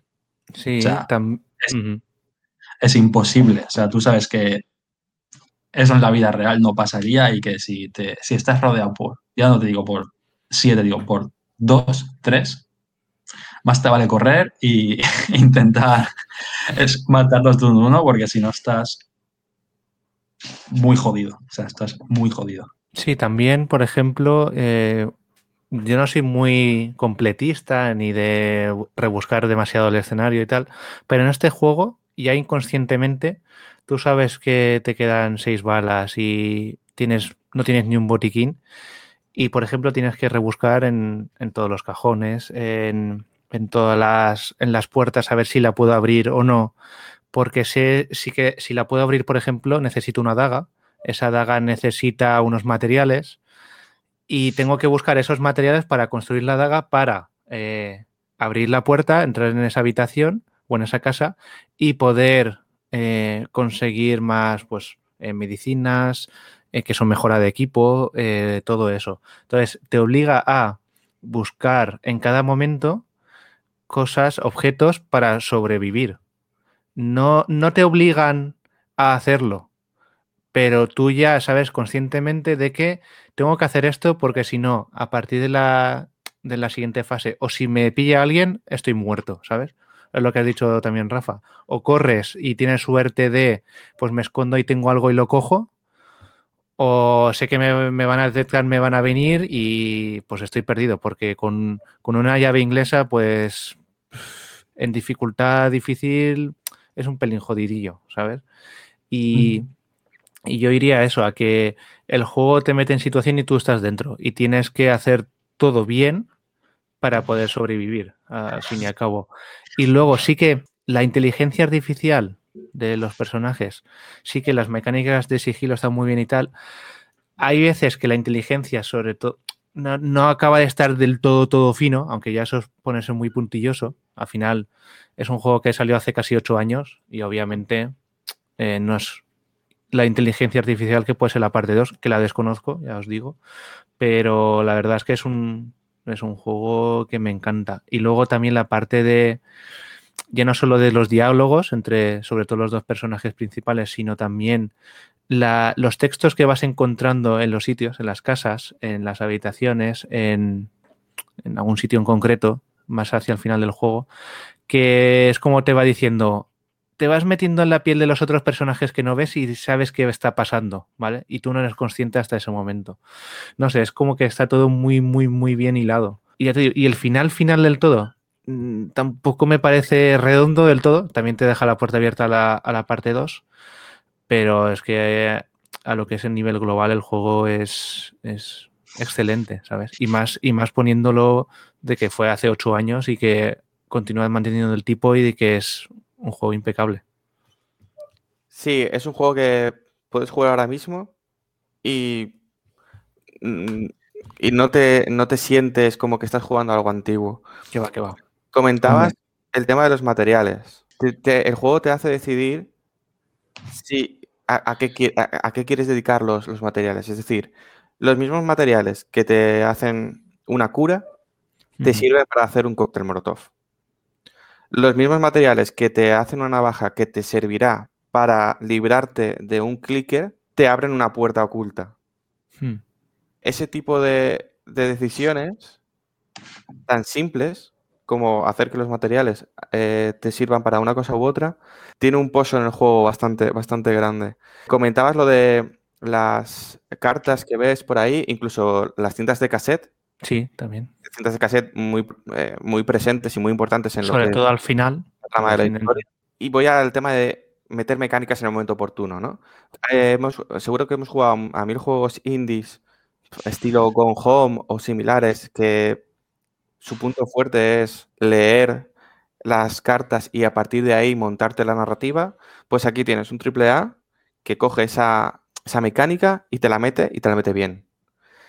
Y también por último, no, lo hemos comentado, pero tenía un modo multijugador muy interesante, el modo facciones, que los fans de la saga estamos esperando que saquen en la nueva generación con motivo de pues, multijugador de, de The Last of Us Parte 2. Eso se rumoreó, ¿no? Que iba, que podía salir. ¿O, estoy yo? Yo creo que se rumor. Ya veremos, hombre. Me vendría perfecto porque sí que quiero, si no puedo esta semana la que viene, jugar al DLC, al Left Behind. Y quiero dejar un poco de tiempo, ¿vale? Para jugar a la parte 2, pero bueno, tampoco creo que tarde mucho en, jugarla, porque al final te entran ganas de jugar más. Luego ya veremos lo que es el 2, ¿no? pero, pero es que, no sé, a mí no, no pocos juegos te transmiten tanto como te transmite de las tofas.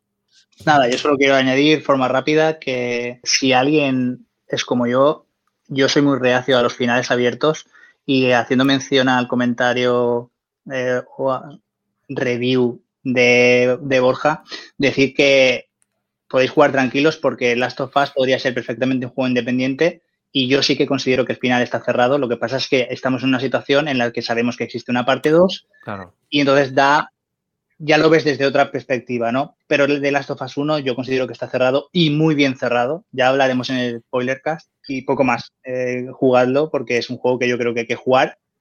Y si eh, también ha comentado Borja que es el eh, tema de, zombies, o no sé si Borja o Fran, eh, Hay un poco la coña de no son zombies, son infectados, pero hay que saber la diferencia. Quiero decir, hay gente que el tema de la temática zombie no le gusta o le encanta, pero aquí no vais a encontrar esos enemigos tontos del Resident Evil. No, no, no, no, que va. Que, se diferencia. También se ha nombrado el tema de clickers, para quien no lo sepa, es un tipo de infectado que no tiene, que se le ha mutado tanto que no tienen ojos, no tienen visión. Entonces se basan por el sonido.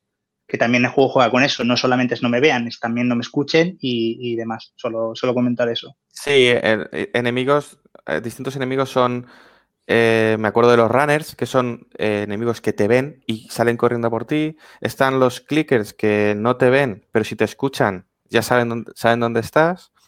También están un poco esta evolución del, no sé, yo lo llamaba el, gordo, ¿no? el gordo. ha gustado muchísimo y es, eh, y es un enemigo que sí que te ve y además te tira, te tira trozos de su cuerpo que son venenosos. No sé si, habrá, si había alguno más, ya no me acuerdo.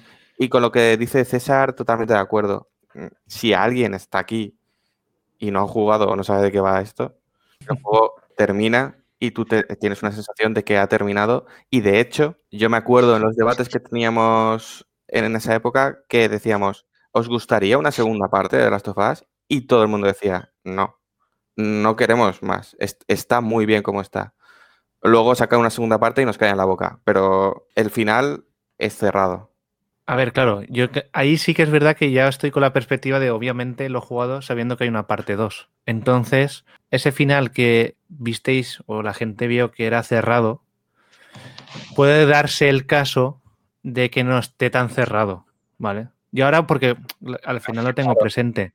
Obviamente, claro, ya tienes esa referencia a la parte 2 y dices, hostia, vale, sí está cerrado, pero sabes que puede pasar algo. Por cómo deja justo el último momento del final. Sí, es a es un, sí que es verdad que se ve un poco rebuscadete, ¿vale? Porque yo creo que cierras la historia, se acaba y punto y se ha acabado. Pero visto desde ahora y sabiendo que hay una parte 2, sabes que puede haber una. En ese momento sí que se podía saber, ¿sabes? Pero con un hilo muy fino, no es algo que te deje totalmente abierto. Si es solamente, vale, pueden seguir por aquí si quieren, ¿vale? Yo lo veo así. Claro, claro, por eso quería hacer la mención, porque sé que hay mucha gente que, dice, y para enterarme en la historia me tengo que jugar dos juegos. Es como la gente que dice, y para jugar a Final Fantasy VII me tengo que pasar seis antes. Entonces, para dejar claro que, la gente que como tú aún no lo hubiese jugado, porque eso es posible, eh, tranquilos, podéis jugar a The Last of Us 1 y ya está, como yo, por ejemplo. Muy bien, pues vamos fatal de tiempo y no vamos a poder hablar de todo lo que queríamos, porque, bueno, nos lo estamos pasando muy bien y tampoco queremos coartarnos. Vamos a tratar solo un tema más. Chimo nos va a hablar de FIFA 21 y el evento del TOTI. Ahora nos explicas qué es. Y el debate que teníamos planificado lo vamos a dejar la semana que viene. Igual hacemos un debate con PlayStation Plus, Game Pass, todo junto, Now, Gold, tenemos material suficiente como para, cerrar este primer programa normal decentemente. Si os parece, terminamos con la parte del el FIFA 21 y el evento del Toti, Chimo. Vale, pues nada, vamos a hablar un poco del FIFA, del FIFA 21, que como todos sabéis, eh, FIFA es la saga de fútbol de Electronic Arts, de su división de EA Sports. Su primer, el primer FIFA llegó en el 94 y aunque en la década de 2000 el juego que reinaba eran los, los Pro, a partir del FIFA 9 volvieron a hacer las cosas bien y desde el y desde ese FIFA eh, o desde el desde el 2010-2009 empezó uno de sus modos más famosos que es el Ultimate Team. Seguramente sepáis que es el modo de cartas donde los jugadores compran sobres para conseguir cartas potentes para crear equipos.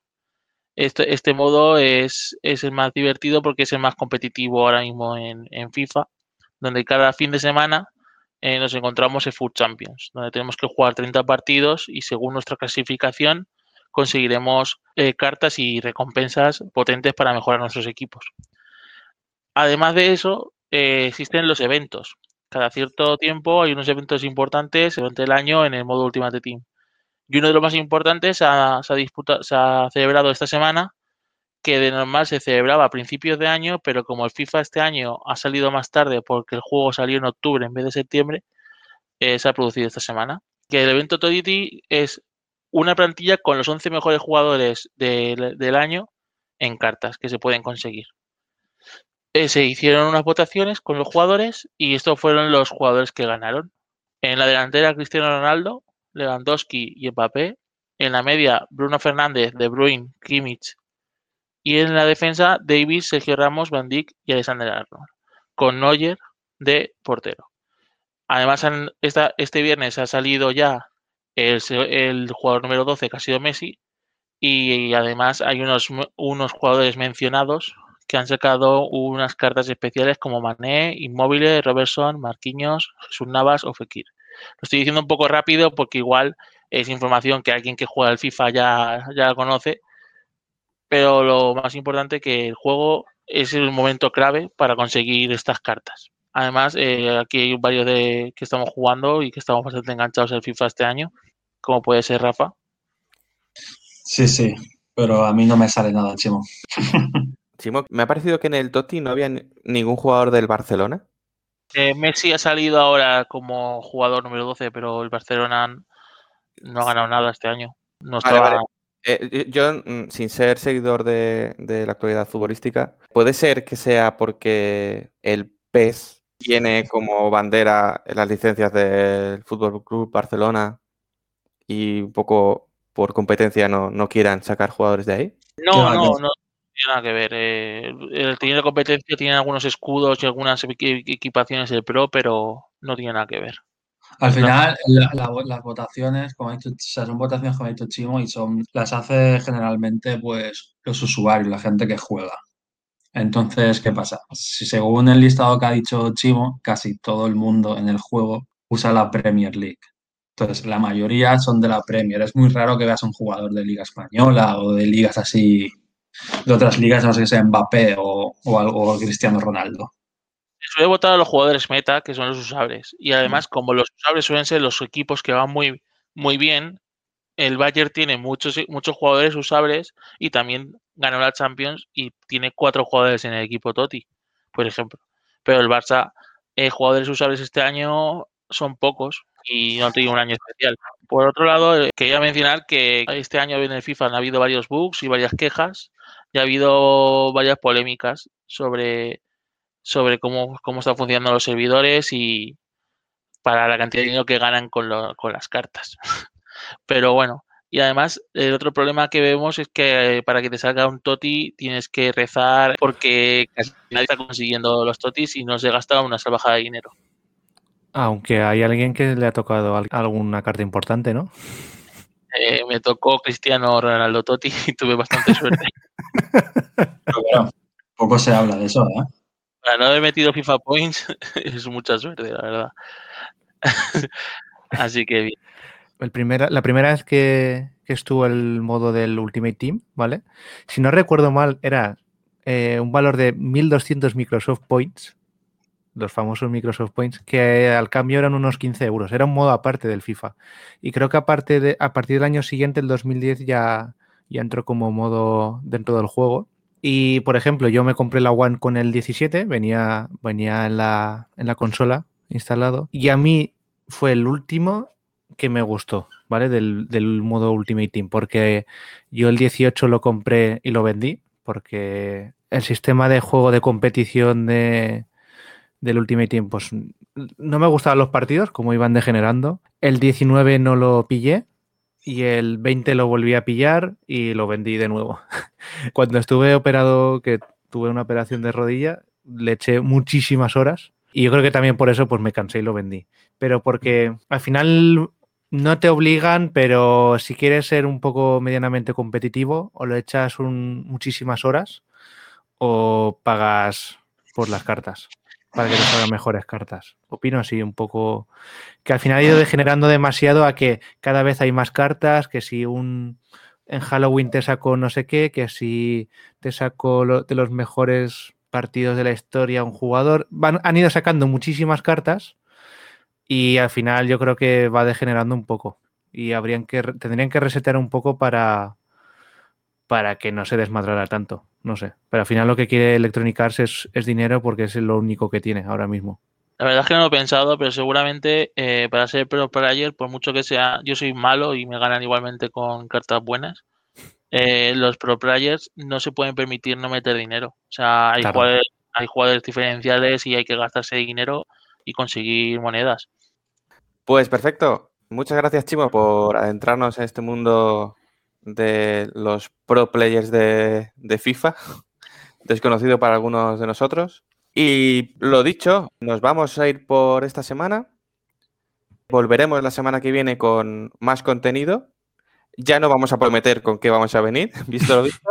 Cualquier comentario, hacérnoslo llegar, bien como habéis estado haciendo muchos por, por canales internos y si no, por los que os hemos comentado antes, iBox, Twitter, Apple Podcast, Spotify, pues ahí lo tenéis. Muchas gracias a todos y nos vemos la semana que viene. Hasta luego, hasta luego, muchas gracias. Venga, people, la semana que viene. Bueno, gente, hasta la semana siguiente.